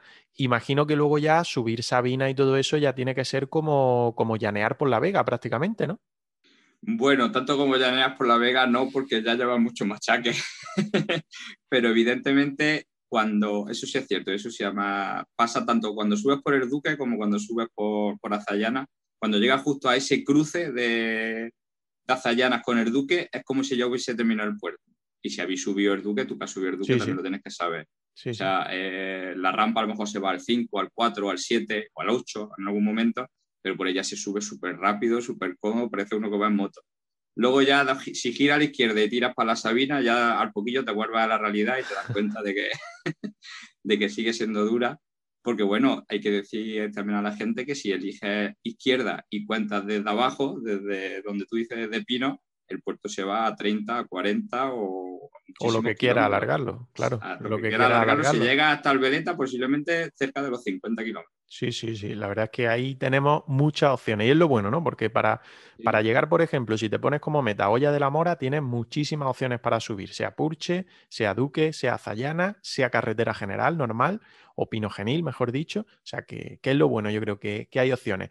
Vamos a repasar antes de pasar a la parte de competición del puerto de Azayana, vamos a repasar un poco los comentarios que nos han dejado en redes sociales, que activamos en la pasada semana, a mitad de semana, eh, un post en Instagram y en eh, Facebook para que, bueno, pues los oyentes o los seguidores nos comentaran un poco su experiencia con este puerto, con este alto de, de Azayana. Mira, por ejemplo, a ver, eh, Once Castellano nos decía en competición pro, calculo que unas 3-4 entre Vuelta a Andalucía y Vuelta a España, incluso 2-3. Recuerdo ver en directo el ataque de Contador seguido de Froome mientras nevaba. Un espectáculo. De esto haremos referencia ahora. Sepe Casta decía, estando el Duque al lado, casi siempre elijo Duque. Me parece mucho más chulo y menos duro. Y se ríe. Eso de, imagino que por lo de menos duro. Le contestaba Once Castellano, dice, más mil, ¿de acuerdo? Jaja, hay que hacer azayana una vez cada verano, pero antes Duque o azayana Duque. Por tanto, es lo que decíamos, que eligen con bastante frecuencia la opción Duque, imagino también por ir más fresquito y por sufrir algo menos, entre comillas. El resto de comentarios, pues centrado a lo que vamos a ver ahora, al tema de competición. Aunque quería repasar antes, fíjate, Fernando Retor eh, nos dejaba un comentario en Facebook, en la publicación de Facebook, y decía, con plegable no eléctrica también se sube. Se hace muy duro, pero se sube. Y yo juraría que la foto que nos deja, que es prácticamente la misma del cartelito de Azayana en la parte de arriba, con una bici plegable, y la podéis ver en Facebook, en nuestra página de Facebook, una bici plegable colgada ese cartel. ¿eh? Yo imagino que no será Photoshop y que Fernando Retor ha subido de verdad a Zayanas con una bici plegable. Habrá que preguntarle qué desarrollo llevaba en eso, Fernando. Madre mía, de todas maneras, el desarrollo que llevara, ole por él, ¿eh? Porque, Porque a mí se me, se me van las ganas, cuando llego a la primera rampa, se me van las ganas, aunque llevara un 40 de piñón. Bueno, pues repasado la primera parte de nuestro reportaje, que era hablar un poco de qué era Azayana, vamos a repasar ahora, eh, Andrés, qué ha sido Azayana en competición, en competición profesional. Eso es, vamos a abrir el capítulo de la alta competición porque Azayanas ha sido puerto en carrera cuatro veces, dos en la Vuelta a España y otras dos en Vuelta a Andalucía. Igualmente, en dos ocasiones se diseñó como final de etapa, terminó arriba eh, la competición ese día, el resto funcionó para añadir mucha dureza como puerto intermedio. Olivencia, tú nos lo vas a contar ahora mejor, lo vas a analizar en detalle. Eh, este puerto es verdad que no acumula un gran número de presencias en carreras, pero tiene un vínculo bastante especial, sobre todo en concreto con la Vuelta Ciclista España. Sí, porque Hueja Sierra se estrenó en la Vuelta a España, en la edición de 2013, y bueno, gracias a esta ascensión, precisamente a Zayana, fue la primera vez que la ronda española llegó al municipio granadino y tuvo final en el Dornajo, donde estuvo situada la línea de meta. Después de ascender a Zayana de hecho, esta carrera, esta carretera, mejor dicho, se asfaltó y se preparó casi expresamente eh, para la prueba, porque antes era, bueno, pues una pista. Precisamente hay algún vídeo en YouTube de donde hemos sacado algunos de los cortes que hemos puesto antes. Hay un vídeo de YouTube de Pedro Delgado haciendo ese perico puerto antes de que llegara la vuelta en 2013 y el inicio justo, nada más cruzar el río, veíamos cómo estaba todo lleno de piedra, arena, o sea que ahí precisamente en las mejores condiciones no lo habían dejado todavía.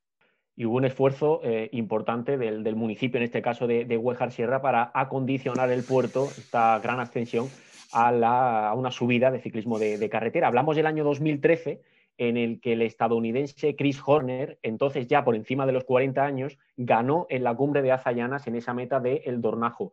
Etapa 10 de la Vuelta a España con salida en Torre del Campo en Jaén, 178 kilómetros, aproximación previa por la carretera Guadalhortuna-Piñar, en la zona de los montes, y subida a El Purche como puerto intermedio. Eh, Horner se impuso ese día a Vincenzo Nibali, uno que no es cojo, en el estreno de Azayana y dio un golpe así a la general que se acabaría adjudicando también el estadounidense al final de las tres semanas. En el top 10 de la etapa, corredores como Valverde, el eterno Valverde, que hizo tercero, Iván Basso, que hizo cuarto, Purito, que hizo quinto, o un jovencísimo entonces, Thibaut Pinot, que llegó a meta en la sexta posición. Esas imágenes eh, tan características de los corredores exprimiéndose al límite de sus fuerzas en estas rampas durísimas de esta extensión azayanas, 19%, 18, 17, 7 kilómetros para el final, cabeza de carrera para este hombre. Hay alguno más por detrás, luego viene Prietler, debe ir a un Ulisi por ahí. Y ahí están, ¿eh? los hombres de Movistar que arrancan con, con potencia en esta primera rampa. Errada ahí que va a dar todo lo que pueda hasta que tenga que apartarse. Y parece que quieren. Y ahí va Horner ahora. Eso le va a dejar muy poquito margen de recuperación al eh, corredor murciano. Bueno, pues de momento nadie reacciona ¿eh? a ese cambio de ritmo que está forzando el corredor americano. Ya ha vestido el maillot de líder, ya ha ganado una etapa y fíjense. Parece que va a cámara lenta, pero va ganando espacio, va ganando terreno respecto a los grandes favoritos de la vuelta. Ahí se coloca Rayman Basso en persecución del corredor americano. Y tira, tira, viene ¿eh? de pedales. Buenas piernas las del corredor americano que le está upando una vez más como de los grandes favoritos a la victoria de esta Vuelta a España. Ahí acaba ya el puerto para el corredor norteamericano que va a ganar la etapa y ven y se va a colocar como líder de la Vuelta Ciclista España. Segundo triunfo de etapa para él, levanta los brazos y hay que esperar, ¿no? Que pase el siguiente corredor, pero en principio nuevo líder de la Vuelta Ciclista España. Y cambiamos de carrera, Olivencia, Vuelta a Andalucía, año 2015, etapa reina, la número 3, desde Motril, en la costa, con final en Azallanas, 160 kilómetros que incluían la muy seria subida de la cabra entre medias. Alguna vez seguramente podremos hablar más en detalle del papel de la cabra en competición, que tampoco ha sido eh, enorme, pero bueno, ese día añadió muchísima dureza previa. Alberto Contador puso su nombre esa tarde al puerto de Huejar Sierra, Azayanas, jornada de febrero con nieve a partir de los 1.300-1.400 metros aproximadamente, mucho viento arriba en el Dornajo en la meta y victoria del madrileño de Contador por delante de Chris Froome. Eh, luego creo que eh, dejaremos más tiempo para añadir algunas anécdotas de ese día porque algunos pudimos vivir la, la etapa en, en, la cuneta como espectadores. Uh, but look at this, they have been cast asunder in Chousty's in the frame, and look at Contador, he looks so relaxed. This is amazing, it's actually Ivan Basso who's leading the way. Basso setting a lovely rhythm on this very steep part of the climb, uh, but at the moment it's the Italian-Spanish duo Contador just riding away, saying thank you very much, uh, Mr. Basso, and thank you everybody else. He knows this mountain, fair enough, but he knowing Today, still turning that huge gear. And uh, well, I just I can't see anybody beating this man at the moment. Look at that. We said he'd have plenty of time to celebrate. El Pistolero has fired a warning shot to everybody. Fíjate, Andrés, que ese día entraron entre los mejores, pues Bardet, Inchausti, por aquel entonces eh, aún en Movistar, Mikel Nieve, Kelderman, que corría para el Jumbo, o no el británico de Sky, que hizo muy buen trabajo para Chris Froome, también al día siguiente, cuando entonces el que fuera cuatro veces ganador del, Tour de Francia se impuso en el alto de Allanadas. Eh, una meta con nombre similar a la de Azayana, pero en este caso en la provincia de Jaén, más concretamente en La Guardia, y allí Chris, Froome se acabaría adjudicando la Vuelta a Andalucía 2015, pese al espectáculo que el día de antes dio Alberto Contador en el puerto que hoy analizamos, en Azayana.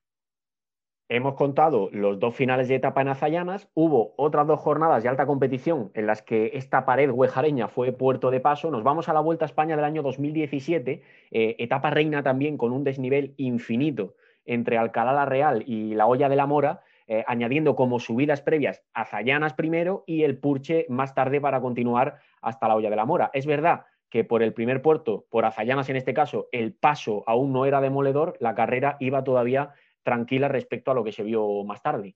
Porque luego en el Purche, en el segundo puerto de la jornada, o el segundo puerto de mayor importancia de la jornada, Alberto Contador se movió, en la que era su última vuelta a España, intentando dar una victoria para el recuerdo que pocos días después pues daría en el, en el Angliru, el otro puerto que, que decía Fernando y que comparaba con, con Azayana. Saltó también Simon Yates, pero acabó venciendo con un último ataque en la aproximación a la olla de la mora Miguel Ángel López, Superman López, del que precisamente hablábamos en el bloque de información, y no muy bien. Y no muy bien. Eh, hizo segundo, Kelderman eh, también, eh, bueno, hizo tercero, y a este último, por cierto, se le da bastante, bastante bien nuestra provincia, las carreras que se hacen aquí en la provincia de Granada. Eso es, porque también estuvo en, puesto de, honor con los colores de, Jumbo en esa subida de 2015, la Vuelta a Andalucía. Nos queda una referencia más, eh, otra vez Vuelta a Andalucía, año 2019, etapa Armilla-Granada, pero de 120 kilómetros, con pasos por Otura, Ojíjares, subida al Purche, en la que entró fugado y en cabeza el corredor de la Zubí Álvaro Cuadros, eh, pasó primero por el Purche, luego eh, posterior descenso a las Fallanas, en el que hubo además demarrajes de Simon Yates, y Guita, eh, también estuvo moviéndose ese día en, el puerto de Azayanas.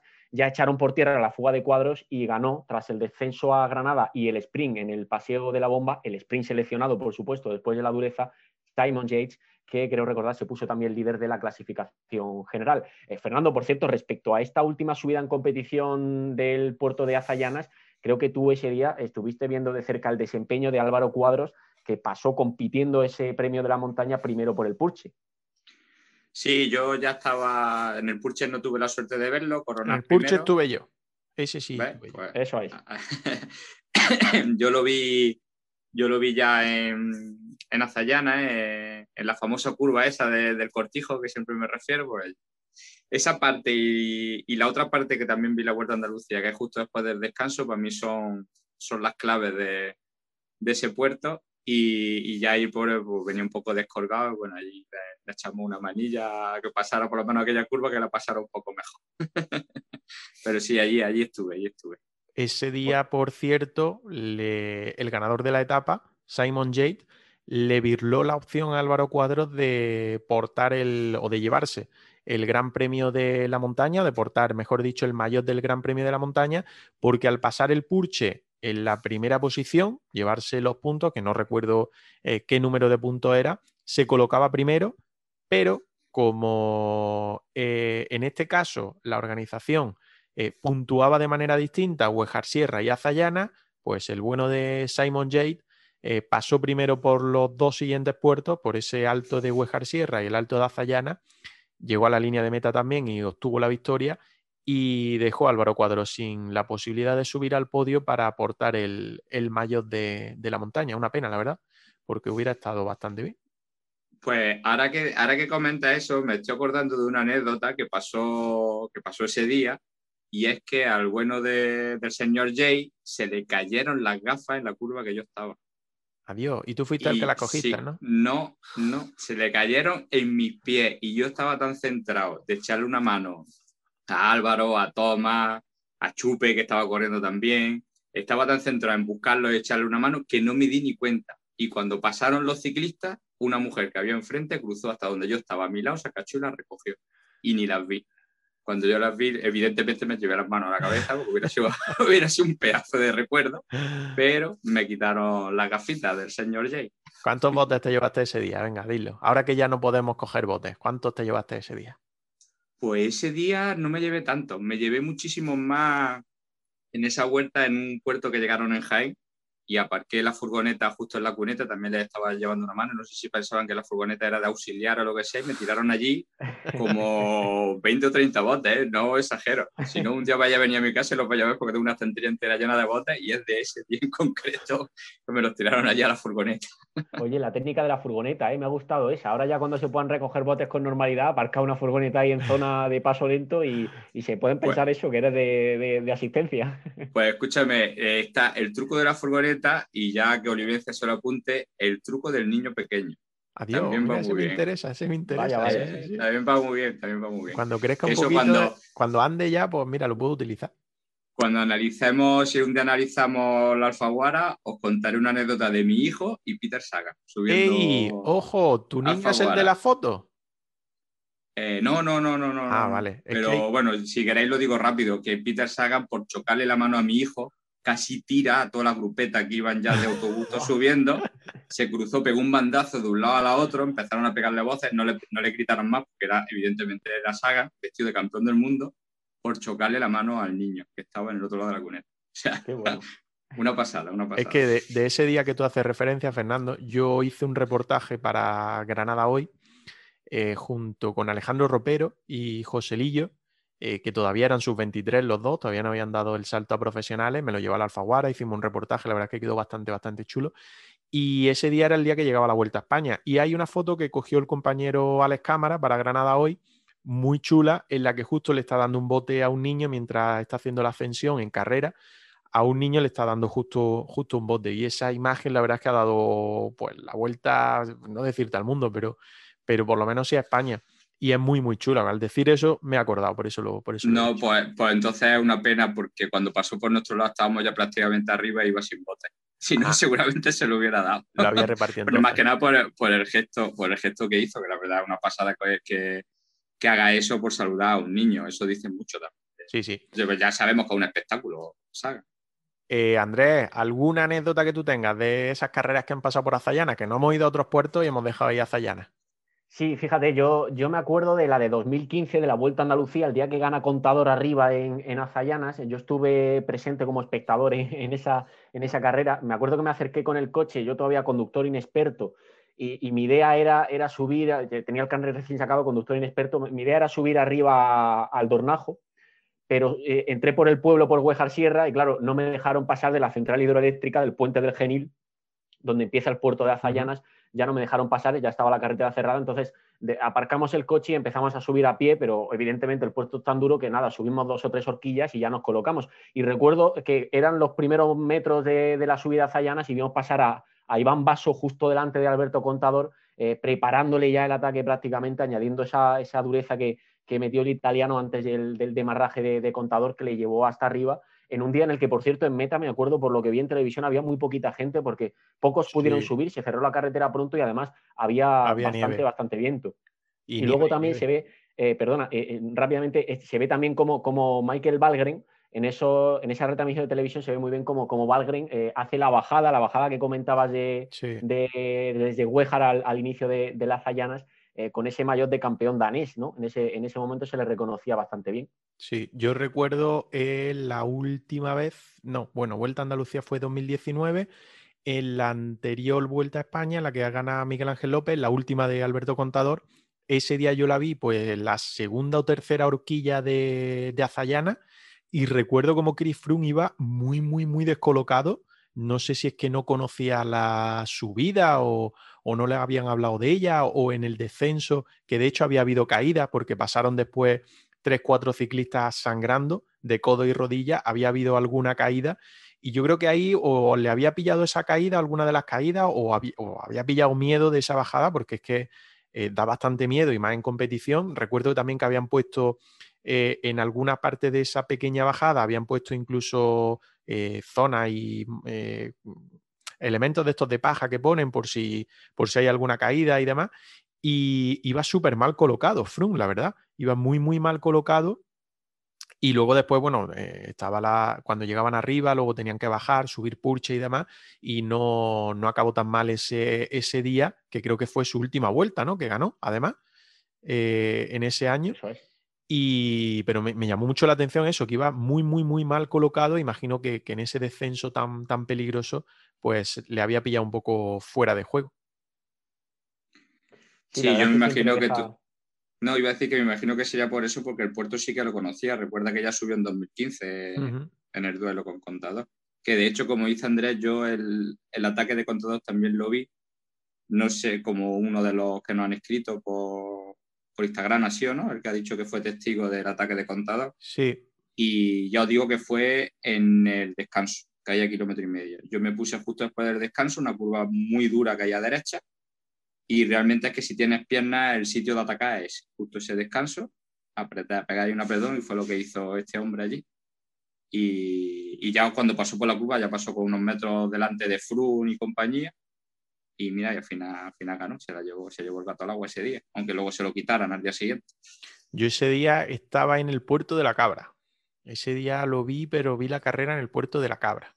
Que recuerdo también que, que es que desde, prácticamente la salida el Tinkoff, que era el equipo de, Alberto Contador, llevaba todo el control absoluto de, la carrera y allí incluso empezó a, partirse el grupo, a partirse el pelotón. O sea, no me quiero imaginar cómo llegarían algunos a, la meta teniendo en cuenta que era el mes de febrero, que entonces sí era inicio de temporada, no como ahora que van todos como balas desde el principio, y que además pues pilló nieve, pilló frío, viento, o sea, una jornada tuvo que ser bastante dura, tuvo que ser tuvo que ser muy dura. Bueno, que no sé si queréis añadir algo más después de este repaso que le hemos dado a, a Zayana, Andrés, Fernando.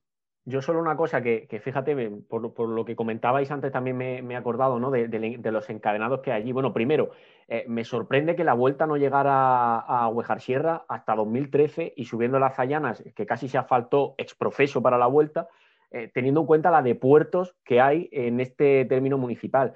Y un poco en relación con esto, la cantidad de opciones, probablemente sea este pueblo único en Europa por la cantidad de opciones que tiene eh, de ascensión en ciclismo de carretera, tanto puertos, bueno, que digamos que ya son de, con, final arriba, como ahora mismo el, de, el del Collado del Alguacil, o, puertos que te permiten seguir hasta los 3.000, 3.000 y pico metros de altitud, como Azayanas y el Duque. ¿no? Yo creo que esta verticalidad para el ciclismo de carretera la añadirán pocos territorios, casi me atrevería a decir, y sin tener el dato exacto evidentemente ahora mismo, pero casi eh, muy pocos territorios en Europa pueden decir lo mismo que Huejar Sierra en este sentido. Pues sí, la verdad que sí, porque opciones hay bastante, incluso algunos menos conocidos o con menos dureza y que no se han subido nunca en competición, pero que también hay alguno por ahí, por ejemplo, Argumosa, que luego te conecta con Kentar y demás, que creo que, a ver, no por dureza, lógicamente, porque no tiene la dureza de los otros, pero es más desconocido, digamos. No es tan tan conocido como puede ser Duque o Azayana. Eh, Fernando, cuéntanos algo más si quieres.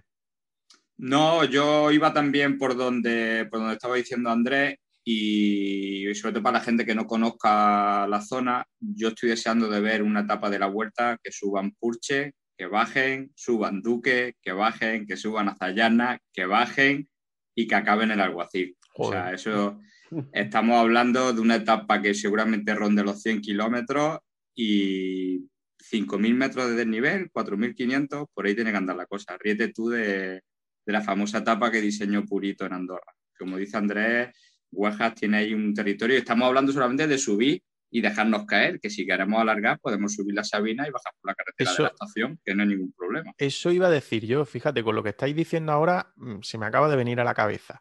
Y ya lo último, ya lo dejamos aquí, este hecho eh, o este reportaje.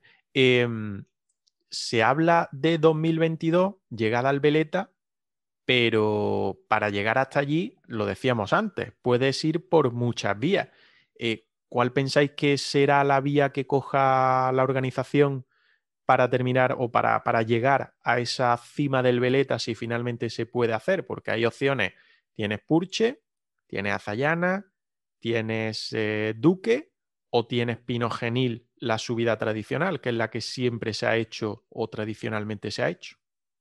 Ojalá sea el Duque, por añadir algo nuevo, es decir, por, por meter en, en, la, en la Vuelta Ciclista España un puerto tan bonito y que tiene tanta popularidad entre los corredores que vienen a, a, entrenar, ¿no? Ya vemos cómo en sus redes sociales comparten siempre muchas imágenes en ese, en ese puerto. Ah, no, no, lo sabemos, ¿no? Pero, pero a mí personalmente me gustaría que la, que la opción que se escogiera fuera, fuera el Duque por añadir ese elemento original. Y enlazar alguno más y hacer la etapa directamente entera en Granada, lo que decía Fernando. Bueno, eso sería la leche, de verdad, eso sería espectacular. Pero bueno, al fin y al cabo los recorridos de la vuelta también tienen su parte que tienen que poner los ayuntamientos, Comercial. su parte para eso, ¿eh? para que pasen. Y si le hacen unipuerto, yo creo que la opción va a ser Purche, Purche y Veleta, sería mi apuesta. Yo Porque creo que sí. Al fin y al cabo, si es, tan, es muy, muy duro, pero claro, si terminando arriba se lo iban a tomar con calma. Hmm. Sería muy temerario pegar abajo un meneo que, con todo lo que tienes tuyo por delante. Fíjate que si yo creo que si se hace unipuerto, es decir, que, que, que, vengan, no lo sé, por poner un ejemplo, de provincia de Jaén o de provincia de Málaga o de provincia de Almería, que ha pasado alguna vez también, eh, creo que directamente van a ir por Pino Genil, que no van a meter otro puerto como pudiera ser Purche, Duque, Azayana. Yo creo que directamente Nacional, Antigua, Pino Genil y coger la, la, carretera normal.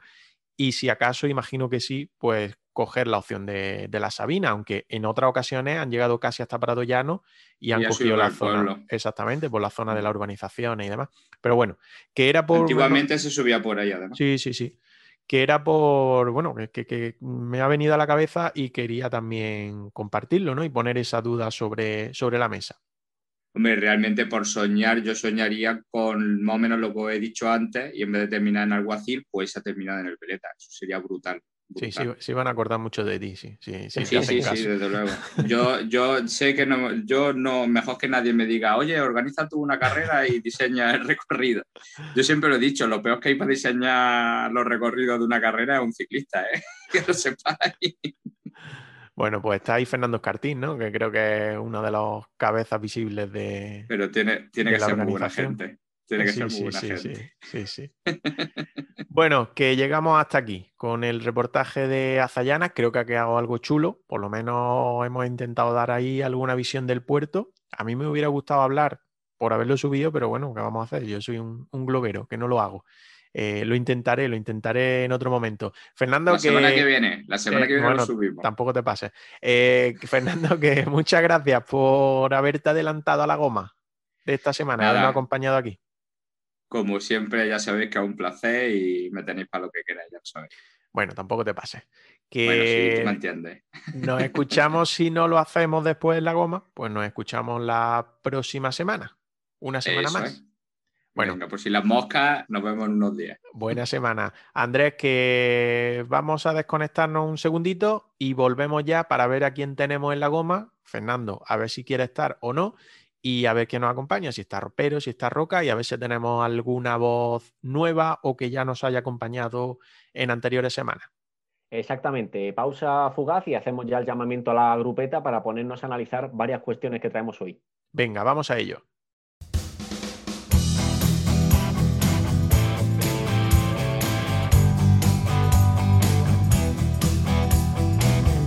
Estás escuchando el podcast de GRPC, Ciclismo de Granada.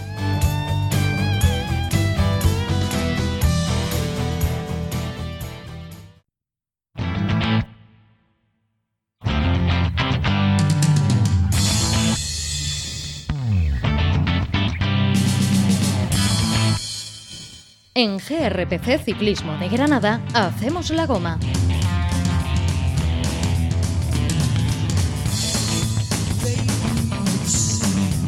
Vamos al lío, Andrés, vamos al lío ya, retomamos el programa para hacer la goma un rato, después de ese reportaje en el que nos ha acompañado Fernando.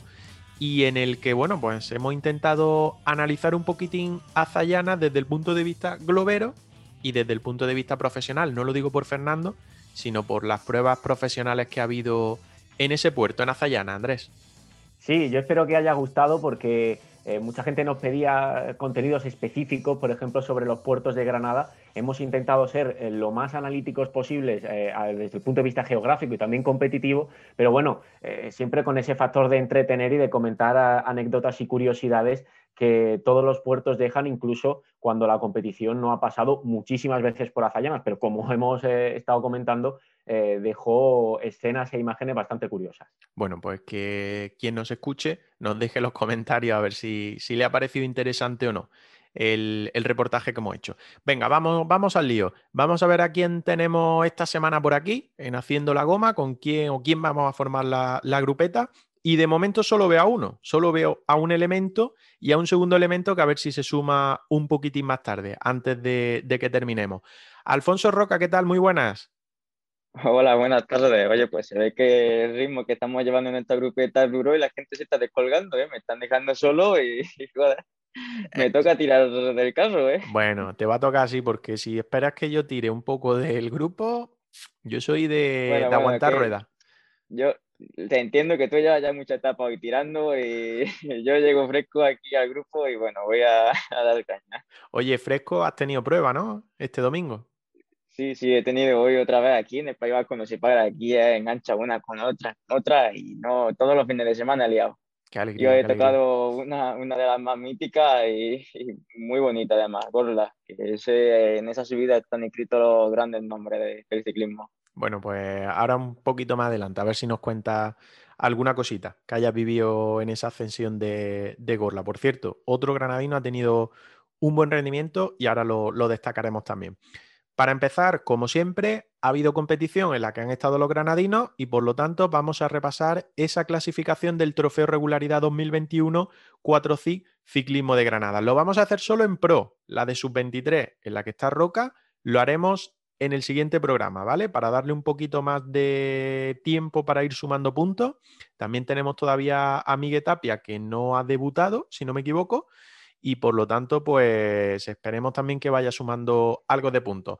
Digo, clasificación eh, profesional del Trofeo Regularidad 2021 4 CID Ciclismo de Granada. A repartir puntos en Copy Bartali, prueba que se ha disputado, prueba de cinco jornadas que ya decíamos en el bloque de información que se ha disputado en la pasada semana. Allí hemos tenido a Carlos Rodríguez y Álvaro Cuadros. Lamentablemente, Carlos Rodríguez tuvo que abandonar por caída eh, como ya avisábamos antes y decíamos antes, por lo tanto, ocho puntitos eh, los que se ha llevado el ciclista de Almuñécar, que con ellos ahora veremos cómo sigue liderando esa clasificación general.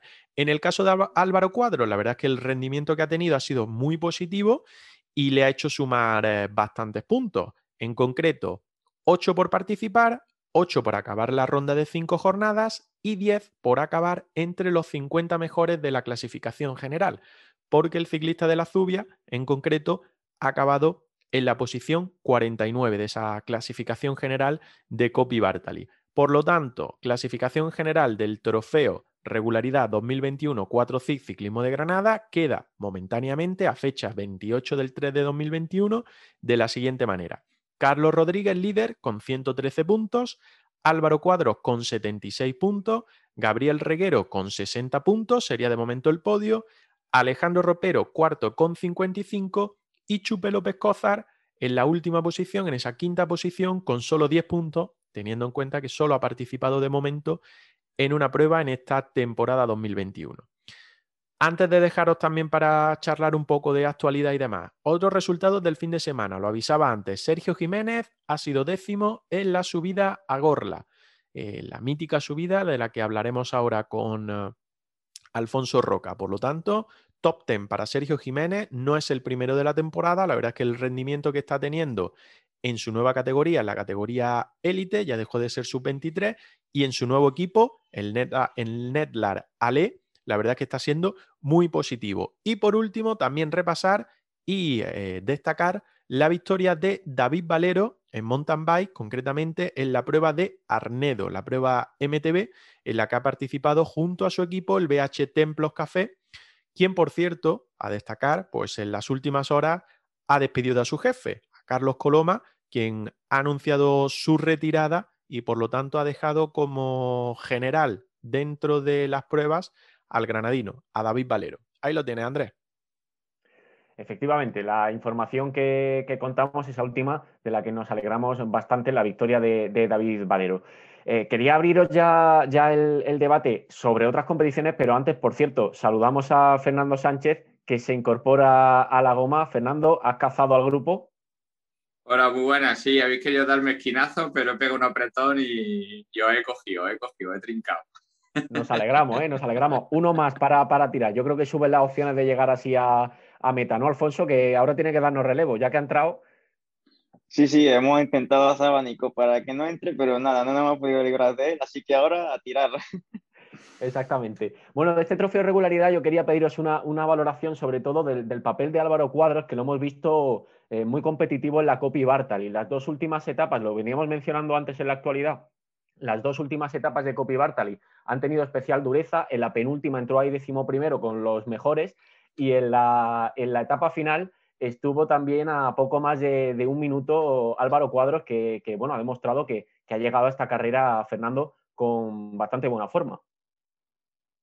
Sí, la verdad que al principio, los primeros días, estuve hablando con él, me dijo que, la gente iba muy rápido, pero mucho quejarse, mucho quejarse y a la vista está que al final también ha terminado yendo rápido. Y, y, nada, la verdad que muy contento por él, bueno, ya sabéis que Álvaro pues me toca un poquito más de cerca, es con el que más horas paso, así que, que muy contento. Por cierto, ya no me ha llamado, me imagino que ya habrá encontrado el sitio para salir a, para Granada, porque como anécdota tengo que decir que me ha llamado hace un rato que estaba perdido por Madrid, o sea que, digo yo que ya, ya, habrá, ya irá camino de, su casa. y, lo han mandado que tienen que dejar los viajes. Digo que lo, han mandado dirección Granada o has tenido maldad y lo han mandado para otro lado. Lo he mandado a Granada, pero por la carretera de Extremadura. No sé, cuando llega a Sevilla, digo yo que se dará cuenta. Bueno, pero ya coges la 92, o sea que no pasa nada. nada, nada, un poquillo más de vuelta, pero así conoce España. No hay problema. Abrimos, si queréis, debate de Volta a Cataluña, que es precisamente lo que, lo que nos tocaba justo en este momento, en esta sección de la, de la goma. Eh, hemos visto Alineos Grenadiers dominar completamente la clasificación general con Adam Yates, que se ha llevado la, Vuelta a Cataluña, Richie por segundo y Geraint Thomas tercero. Eh, copan todo el podio ciclistas de Lineos, tremendo. Y el mejor Movistar, cuarto, Alejandro Valverde. Eterno Alejandro Valverde con más de 40 años dando la cara por el equipo Movistar en la Volta. Wilco Kelderman, por cierto, Bora Asgro, que ha estado hasta hace unos días, hasta su marcha a Cataluña para competir en Granada preparando esta carrera, ha quedado quinto. Eh, una vuelta que nos ha recordado, casi podemos decir, a otros tiempos, porque ha habido victorias de etapa de Peter Sagan, nos ha alegrado mucho volver a verle ganar en Mataró, en este caso, en un, sprint por delante de, de Darry Limpi, si no recuerdo mal. Una victoria de Thomas de en la última jornada en fuga con Matthew Mohori, que volvió a, lanzar ese, ataque en solitario infinito Thomas de para imponerse en la meta de Barcelona eh, Esteban Chávez se llevó la, cuarta etapa en el Port eh, Ainé y bueno, eh, también vimos a, Rohan Dennis dominar la, crono de, de, Bañols. Salvo la, primera etapa en Calella, con fuga que resuelve el joven Andreas Cron del Loto, el resto de, ganadores, Alfonso, casi nos recuerdan al ciclismo de hace dos, tres años. Más, más tirando a tres años, ¿no? Cuando estaban ahí Valverde, Chávez, los Jays compitiendo prácticamente eh, por todos los puestos de honor en las grandes carreras. Sí, la verdad que en primer lugar alegra volver a ver a Rohan Denny ganando una crono, pero sobre todo lo que más me ha alegrado a mí de esta Vuelta a Cataluña ha sido al siempre sonriente Esteban Chávez volver a levantar los brazos en una etapa de alta montaña. Y además la victoria porque fueron ocho kilómetros los que estuvo en solitario en la subida, luchando contra el fuerte tren de Lineos, que ha traído un equipo a la Vuelta a Cataluña muy serio y Esteban lo intentó de lejos y aguantó eh, la embestida de, de Lineos y consiguió una, una, victoria impresionante. Y luego para, para cerrar la Vuelta a Cataluña, pues Tomás de Guen haciendo de la suya. O sea, es que eso es algo que ya ni, ni sorprende realmente. Sabes que tarde o temprano, en alguna etapa, de Guen se le va a ir la cabeza y va a tirar por adelante y, y no lo va a ver. Está claro, está claro. La verdad es que eso no lo, no lo va a perder nunca. Esa capacidad, hasta que, hasta que deje el ciclismo, esa capacidad para, para resolver en una fuga, ganar en solitarios, es que todas las, la de fotos que tiene que tener de Gen en casa, entrando en metas, levantando los brazos con todo el espacio de, y el tiempo del mundo para poder eh, festejar. Eh, y bueno, que no, le, no, le, he comentado, pero también, o sea, alegra ver a Sagan ganando un sprint y, después sobre todo de que pasase el COVID y que parecía que arrastraba problemas, que el COVID le había afectado bastante, pero no, en esta Peter Sagan, el bueno de Peter, volviendo también a levantar los brazos en el sprint y esperemos que, que le vaya bien este, esta temporada de clásica. Esperemos que sí, que añada un nombre más a, ese triunvirato que parece que va a disputar todas las clásicas, a Van der Poel, Van Aert y, a la Philippe. Ojalá Sagan eh, pueda estar cerca de ellos, eso sería sin duda magnífico para, el ciclismo. Eh, Fernando, al que no se le ha olvidado esto de quedar muy arriba en vueltas de una semana es Alejandro Valverde. No, se ve que, escuchó nuestro podcast de, la semana pasada y ha salido con ganas. Uy, qué malo, uy, qué malo. la Vuelta a Cataluña. no, ya en serio, me alegro un montón por él, porque después del año pasado, el, por el año que tuvo y, verlo otra vez ahí, que de hecho, refiriéndome al podcast, Miquel lo dijo, que, que lo veríamos, lo volveríamos a ver adelante, pues me alegro, me alegro un montón por él, porque la verdad es que que verlo correr es puro espectáculo. La verdad que, que hoy chapó también por el Movistar, que se lo han currado para intentar meterse en el podium. Así que, que después de, de, los meses que llevan tan malos, hombre, de alegrarse ver al, a nuestro equipo World Tour, al único equipo World Tour español, verlo, verlo ahí. Así que esperemos que, que tú decías de Sagan, pues esperemos que Valverde también vuelva a sus clásicas de primavera y sea capaz de sumar alguna más, quién sabe. Oye, aparte de lo que está resaltando, de los ciclistas que está resaltando Andrés, ¿quién os ha resultado más llamativo en esta última semana? Que hemos tenido bastante carrera y además pisándose a la vez.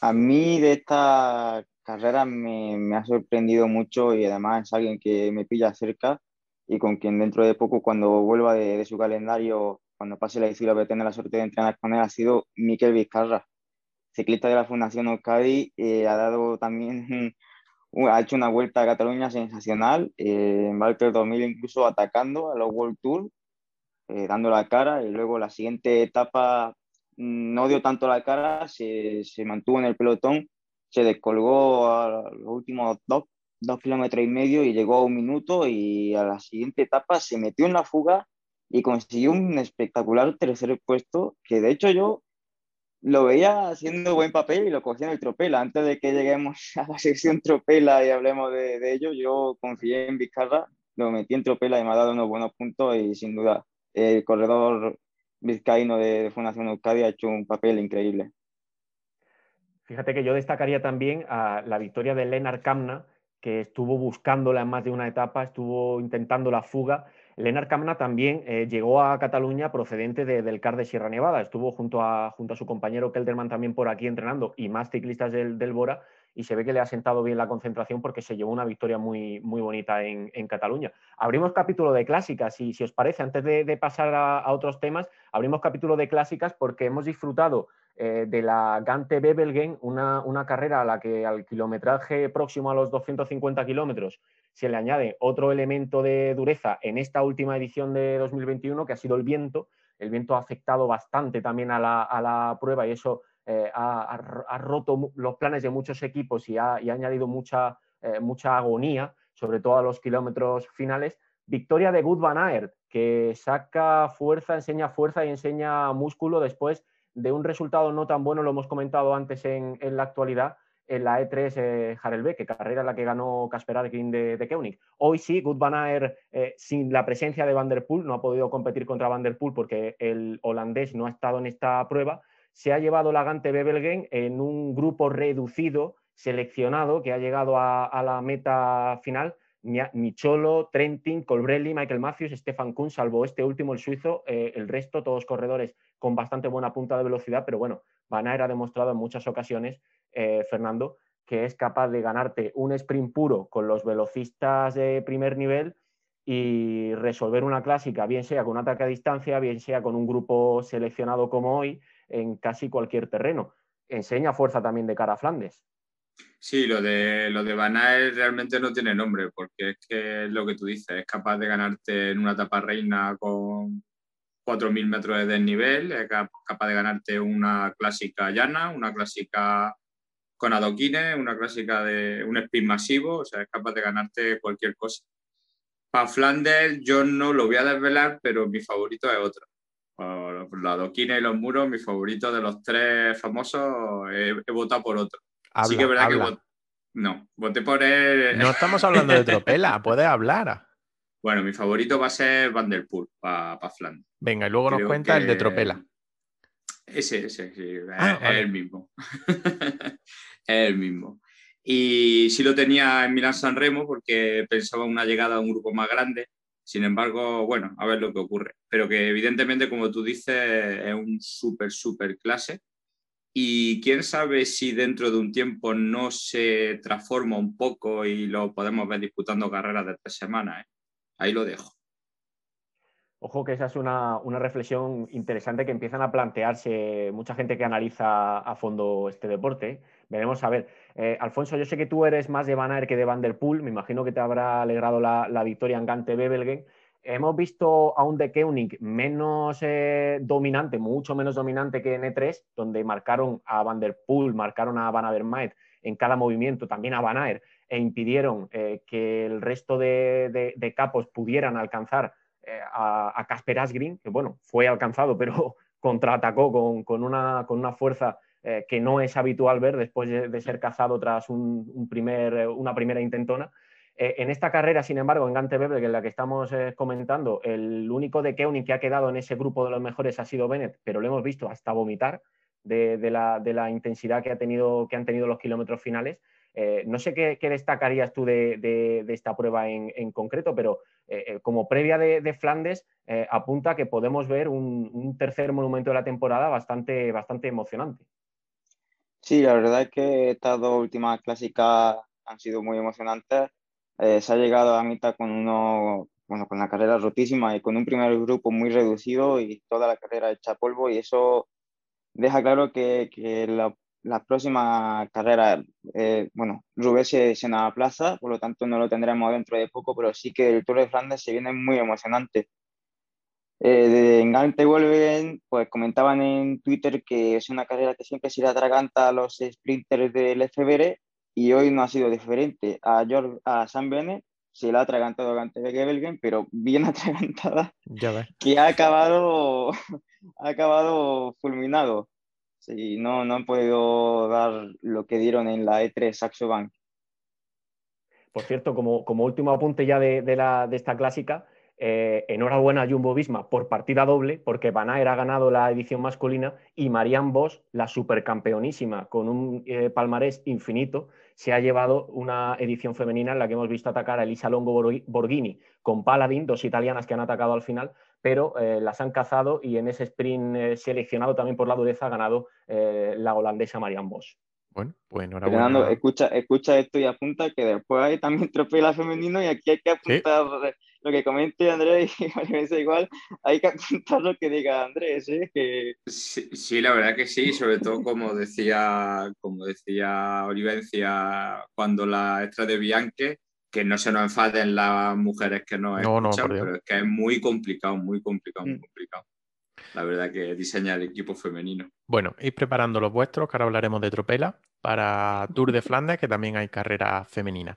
Quería preguntaros, vosotros que tenéis más experiencia en esto de la bici, que imagino que habéis vivido lesiones que nunca le gustan a nadie. Eh, uno de los nuestros se ha lesionado. El pasado jueves sufrió una caída, Carlos Rodríguez, eh, sufre, sufre, fractura de clavícula, precisamente será operado en, esta semana, a lo largo de esta semana. Y quería preguntaros un poco, bueno, mira, Fernando ya por Zoom nos enseña alguna. Eh, pues empiezo por ti, Fernando. Eh, cuéntanos un poco más de la lesión, porque yo particularmente, bueno, por fortuna no lo he sufrido y toco madera, toco mi cabeza tocando madera. Imagino que dependerá de qué tipo de fractura haya sufrido eh, cuánto tiempo puede estar lejos de, la bici o lejos de la competición, mejor dicho, aunque la bici imagino que no la dejará o lo dejará lo mínimo posible. Ojo, teniendo en cuenta que aquí ninguno somos médicos, ni aspiramos a serlo, como siempre digo. Sí, a ver, yo, eh, como tú bien has dicho, depende un poco de la fractura como haya sido. De todas maneras, en, los niveles que nos estamos moviendo, estamos hablando de un ciclista World Tour y de un equipo como el INEO, pues yo creo que igual, igual incluso en un mes podemos verlo otra vez corriendo, o por lo menos disponible para correr. Yo le calculo si, si lo han tenido que operar, no sé si lo habrán operado, que en unas dos semanas está haciendo rodillo. Esta semana y lo luego operan. Lo operan, todavía no lo han operado, ¿no? No. Pues, pues enseguida se podrá subirse al rodillo. Y luego va a depender un poco de las molestias que tenga con las vibraciones cuando empiece a, a montar ya en lo que es en carretera. Pero vamos, yo creo que en un mes, mes y medio seguramente esté, esté otra vez disponible. O eso espero. Como tú dices, no somos médicos, no sabemos realmente el alcance de, de la fractura como ha sido, pero que, que, hoy en día la fractura de clavícula, la verdad es que se, se suelen solucionar rápido. Y como se suele decir refrán, no eres ciclista hasta que te rompes la clavícula. Yo ojalá, ojalá no hubiera sido ciclista nunca, porque soy ya tres veces. Oye, Roca, la alarma sí que saltaron con ese tuit que, que, colgó el INEO, que además no había señal de televisión aquí en España y tal, y subieron un tuit un poco alarmante, ¿no? Más que dar tranquilidad, fue un poco más alarmante, porque hablaban de de la prueba de conmoción cerebral y hablaban de que había sido trasladado al hospital. Sí es verdad que aclaraban que estaba consciente y demás, pero la verdad es que asusta un poco ver esa, esa información ahí de golpe, ¿no? Sí, claro, la verdad es que yo creo que por esa parte de Neon estoy desafortunado porque no puede dar esa información, además como has dicho, sin haber televisión en directo en España, date cuenta que seguramente su familia esté siguiendo la carrera por Twitter y si en un primer momento leen pérdida de conciencia, conmoción cerebral, traslado al hospital, eh, pues, asusta a la familia y para que después sea todo una rotura de clavícula. Sí, es algo jodido, pero das a entender que, que, ha sido una caída mucho peor y que las consecuencias pueden ser peores. Entonces, por esa parte yo diría que el responsable de redes sociales de INEO el tuit que escribió no, no fue el más acertado y esperemos que para la próxima lo corrija. Por cierto, que estamos hablando de la fractura de clavícula como algo muy banal. No sé si alguno de vosotros lo habéis roto alguna vez, habéis tenido alguna caída. Yo otro hueso sí, pero clavícula de la momento clavícula no. he librado. Pues os aseguro que duele lo que no está escrito. O sea, yo pensaba que, porque siempre lo escuché en la tele, no, se ha roto la clavícula, ha continuado, incluso ha llegado hasta meta. No sé cómo lo hacen, ¿eh? pero duele muchísimo. Para hacer una idea es como, como una fractura de costilla. No sé si alguna vez habéis tenido también esa mala suerte de fracturar la... Pero es una zona que no se puede enyesar, que solamente se inmoviliza. Y, y, es jodida, es jodida. La verdad que es más jodida de lo que a lo mejor nos podemos imaginar en un primer momento por, por, lo, por cómo se trata el tipo de lesión. Yo de momento la mala suerte que he tenido me ha llevado a dos, dos radios y un cubito. O sea, que clavícula que de se momento... Quede, que, que, se quede ahí, que no sea ciclista. Se quede ahí, que se quede ahí, sí, sí. Mejor que sí. Exactamente, exactamente. que, que, no, que no pase nunca mayores. Oye, por cierto, no quiero terminar tampoco, ahora que hemos hablábamos de, de la lesión de Carlos en, en Coppi Bartali, no, no, quiero cerrar el capítulo de esta, de esta carrera italiana sin, sin preguntaros antes por el rendimiento de, de, Romo y Ayuso, de los jovencísimos españoles. Eh, Romo con Astana ha cerrado la general en quinta posición, un corredor que recordamos procede del, triatlón, y Juan Ayuso eh, con el Colpac decimoséptimo en este caso. Sin duda mm, hay que destacar, hay que marcar en negrita estos dos nombres después de, de Copy Bartali porque han dado una, una muy buena exhibición, Fernando. Sí, como tú dices, la verdad que es sorprendente que verlos, pues como en su momento también hablamos de Carlos, de verlos tan pronto, tan arriba, ¿no? En cualquier carrera profesional, ya sea el nivel que sea, que bueno, la Copa Bartoli evidentemente ha tenido gente de primer nivel. Así que, que hombre, chapó por ello. Y lo que tú dices, vamos a, a, tener la cabeza fría y no cargarlos de presión, pero bueno, la verdad que apuntan muchísimas buenas maneras. Eh, Alfonso, no es la primera vez, ¿verdad?, que, que en Copie Bartali eh, empezamos a ver a, a, jóvenes destacar. En esta carrera muchos equipos eh, suelen traer a, a ciclistas con, con, proyección y les suelen dar un poquito más de, de terreno y de libertad para, para, llamar la atención. Sí, claro, al final sí, sí, que es verdad que, como dice Fernando, no todos los, los que toman la salida en copia son digamos, cuatro matados, hay gente de nivel, pero no es una carrera World Tour como puede ser una Tirreno, una París-Niza. Entonces, para esos chavales jóvenes, para que empiecen a mostrarse como ha sido el caso de Ayuso y de Romo, pues es una carrera muy buena. Por cierto, desafortunadamente tenemos que, hablar esta, esta semana de, casos COVID en carreras eh, Pro y, Sub-23. Eh, hemos tenido la, bueno, las noticias de Trek, que no ha podido competir en la Gante Bebelgen por, por sufrir algunos casos de, de, COVID en el seno del equipo que le han impedido estar en esta clásica. El Bora, eh, sufrió el mismo problema, tuvo el mismo problema en la E3 y lo ha arrastrado a Lagante porque no le han permitido tomar la salida precisamente por este asunto, algo que por cierto ha generado cierta polémica, ya que los, los, directores del equipo se han, se han quejado bueno, de que, de que había eh, diferenciación y, dos estructuras separadas entre la de E3 y, Gante y que eso les hubiera permitido eh, competir con seguridad porque se hicieron test y demás, pero al final no han, no han podido tomar la salida. Eh, el Care Pharma en la Vuelta a Cataluña también se ha tenido que retirar por casos de, COVID y ha habido eh, alguna situación similar en Sub-23 con Lizarte o, Caja Rural. Eh, Alfonso, ni en Sub-23 ni en Pro nos terminamos de librar desafortunadamente de todo el caos que, como en todos los sectores, esta enfermedad está añadiendo también al ciclismo.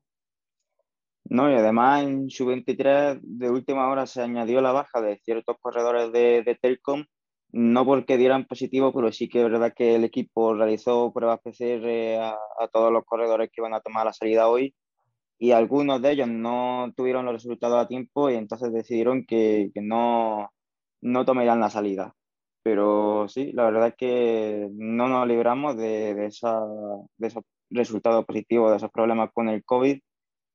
Por suerte, oye, lo están, lo están haciendo bien, ¿no? En el momento en el que se encuentran un positivo, sacan al equipo para que no vaya a mayores y la prueba se pueda seguir realizando de la mejor manera posible. Incluso destacar eh, en cuanto a King Pharma, aunque los que dieron positivo fueron los profesionales, decidieron sacar eh, de, la prueba de hoy de Gorla los corredores de Lizarte porque al final hay cercanía y sí que comparten un poco de, del staff técnico, entonces pues para que no hubiera problemas, los dejaron fuera y ya volverán a la competición la semana que viene con más tranquilidad. Mientras todo se siga llevando así, sí que es jodido que, que vayan apareciendo casos COVID, pero bueno, si, si se mantiene a raya un poco, pues podremos seguir continuando con la temporada de la mejor manera posible. Ya que nos hablas de Gorla, eh, cuéntanos un poquito cómo te ha ido también en este trofeo, algunos detalles de, las características del, mismo eh, y qué tal en general la, disputa para, para, el Alfonso. Bueno, pues la verdad es que la carrera había sido una carrera muy rara. Empezaba ya rara con la ausencia de, de, de Caja Rural y Glizarte. Eso ya desde el primer momento daba un cambio a la manera de, de plantear la carrera, ¿no? sin los dos equipos dominadores había que, buscar la manera de romper a los que pensábamos que eran y han sido finalmente los dominadores en el día de hoy, Laura Escucha. Y después también, eh, durante el discurso de la carrera, eh, creo que kilómetro 20 o 30 hubo una caída fuerte, eh, hubo traslado al hospital de un par de chavales y nos quedamos sin ambulancia. Se tuvo que neutralizar la carrera una segunda salida, entonces empezó todo un poco, un poco loco. Por parte de Leibar, pues el planteamiento era de, intentar fastidiar al laboral Cucha, ¿no? Tratar de hacer una carrera dura y desde el primer momento buscar la fuga con cuanta más gente posible delante, mejor. Y intentar que sacara, que sacara hueco esa fuga para obligar a, a Laboral Cucha a trabajar y de, de esa manera desgastarlos que no hicieran su subida, su primera subida a su ritmo, jodiendo al resto de, corredores, pero al final no salió, no dejaron ninguna fuga, se añadió al control de la bola cucha, se añadió también un grupo Aulen que plantearon de la carrera de una manera que yo no termino de entender y bueno, al final pasó lo que, lo que, se, lo que nuestro director había visto, que en la primera subida a Gorla, Laura Cucha puso su ritmo, rompió la carrera se fueron por delante ya un grupo reducido y en la última subida, pues, un, eh, Asier Echeverría y una Iribar se fueron en solitario y, ganaron primero y segundo para el Agua Cucha, aprovechando la ausencia de los dos, dos, grandes equipos. Por parte del Eibar, pues seguimos con Aymar y estarán en buenos puestos. La verdad es que el chaval para ser el primer año lo está haciendo muy bien. Y no, no hemos conseguido acabar la prueba tampoco muchos esta semana. Hemos sido 5 de 14 de los que hemos terminado. Pero bueno, otro día de, de dureza que al final Hoy sí ha respetado el tiempo, hemos tenido sol, ni viento, ni lluvia, nada, un buen sol, una buena temperatura, pero aún así es que el recorrido era muy duro y acabar esta prueba también ha sido, ha sido muy duro, muy difícil. Oye Andrés, que, que, terminando después de esta parte seria, yo es que me estoy ausentando un poquito porque... Lo iba a decir, lo iba a decir. Estoy privando de que un quinto miembro se sume a la goma y es el pequeño Olivencia que lo tengo aquí que no sé si se llegan a escuchar algunos de los golpes.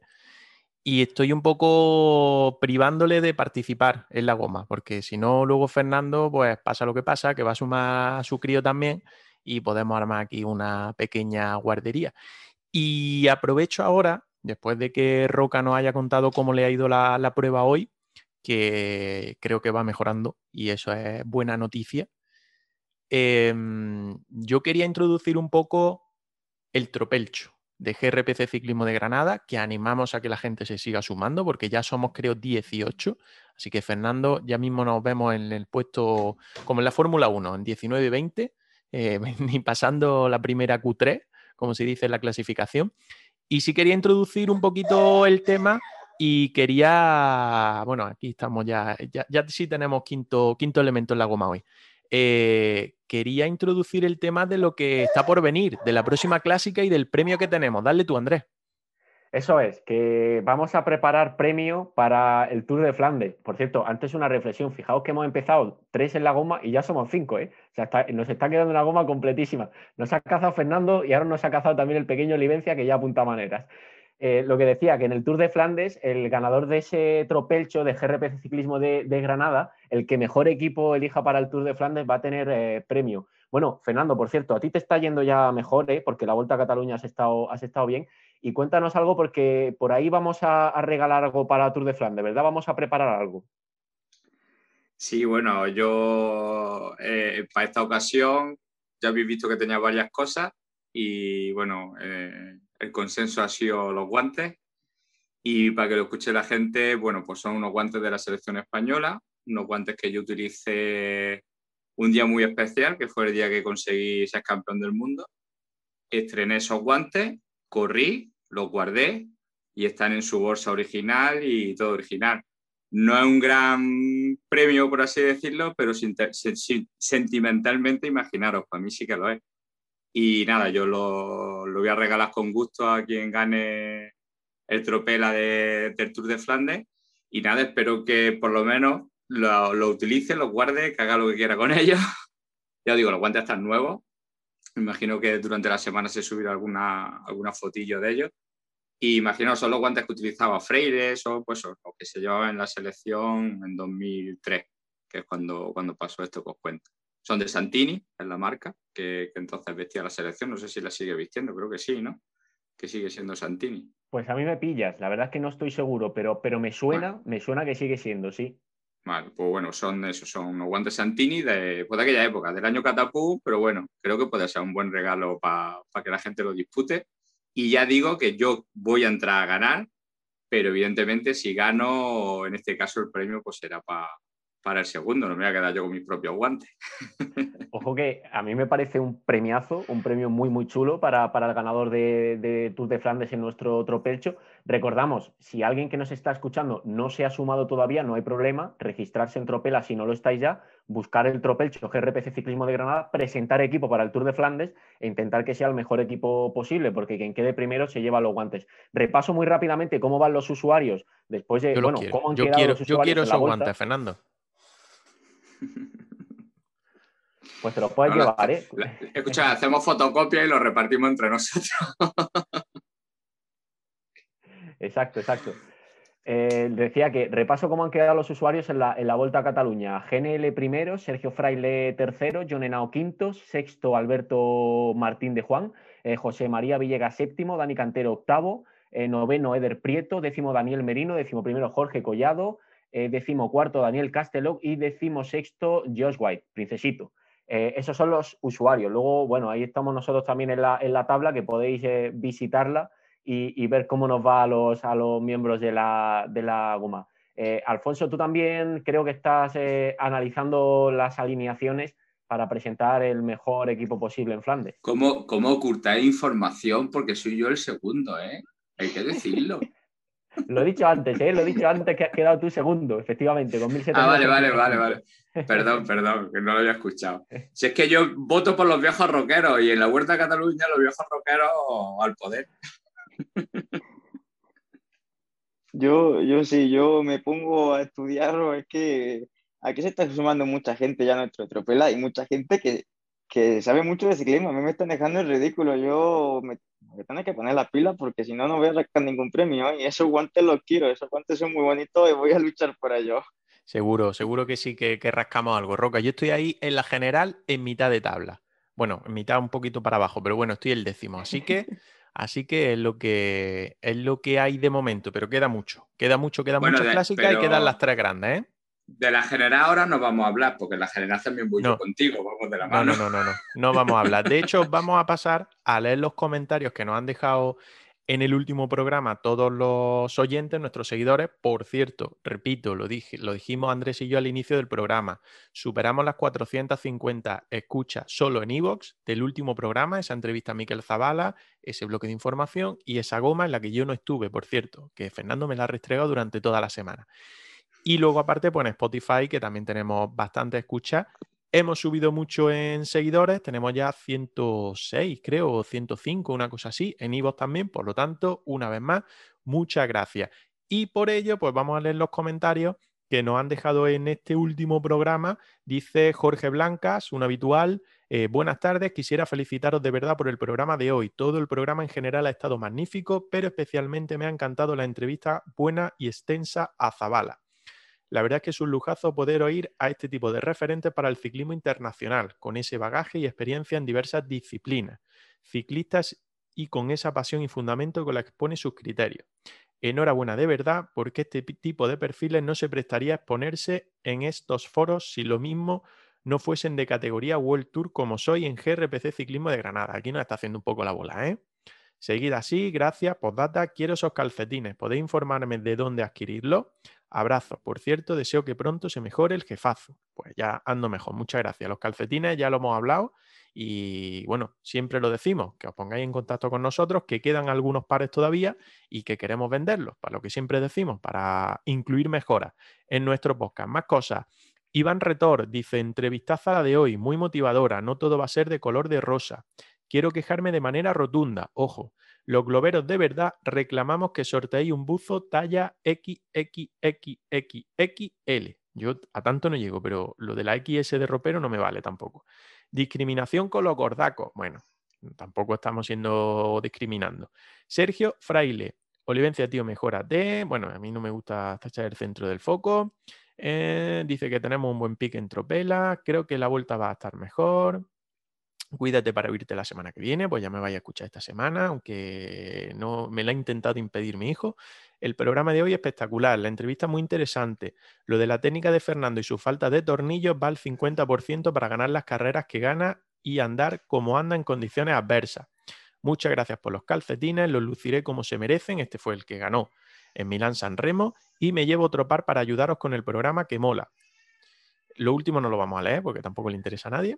Eh, y por último, de Cantero, muy buen programa. Me ha alegrado muchísimo volver a escuchar a Miquel. Tuve la suerte junto a otro compañero de ser el primero en cursar la especialidad de alto rendimiento en ciclismo y me alegra de ver que no ha cambiado en nada.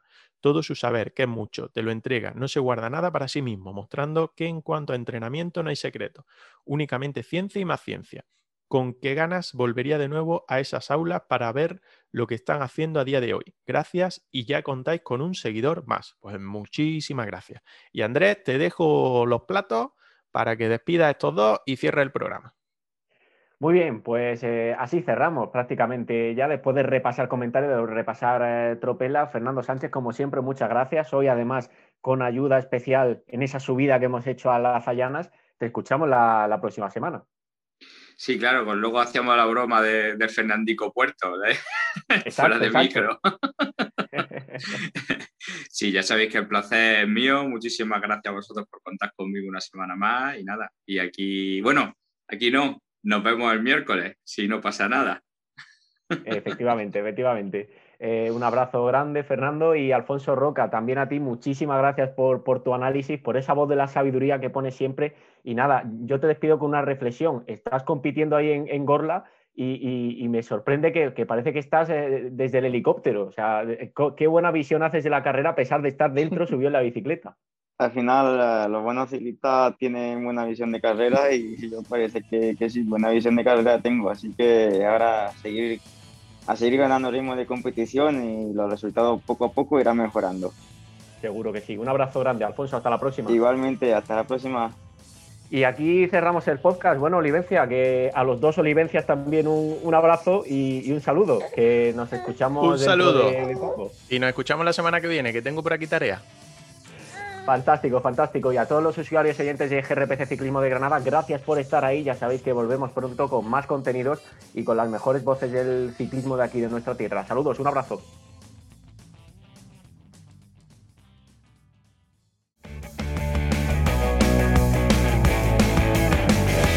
Escúchanos en iVoox y Spotify. Síguenos en redes sociales. CRPC Ciclismo de Granada en Instagram, Twitter y Facebook.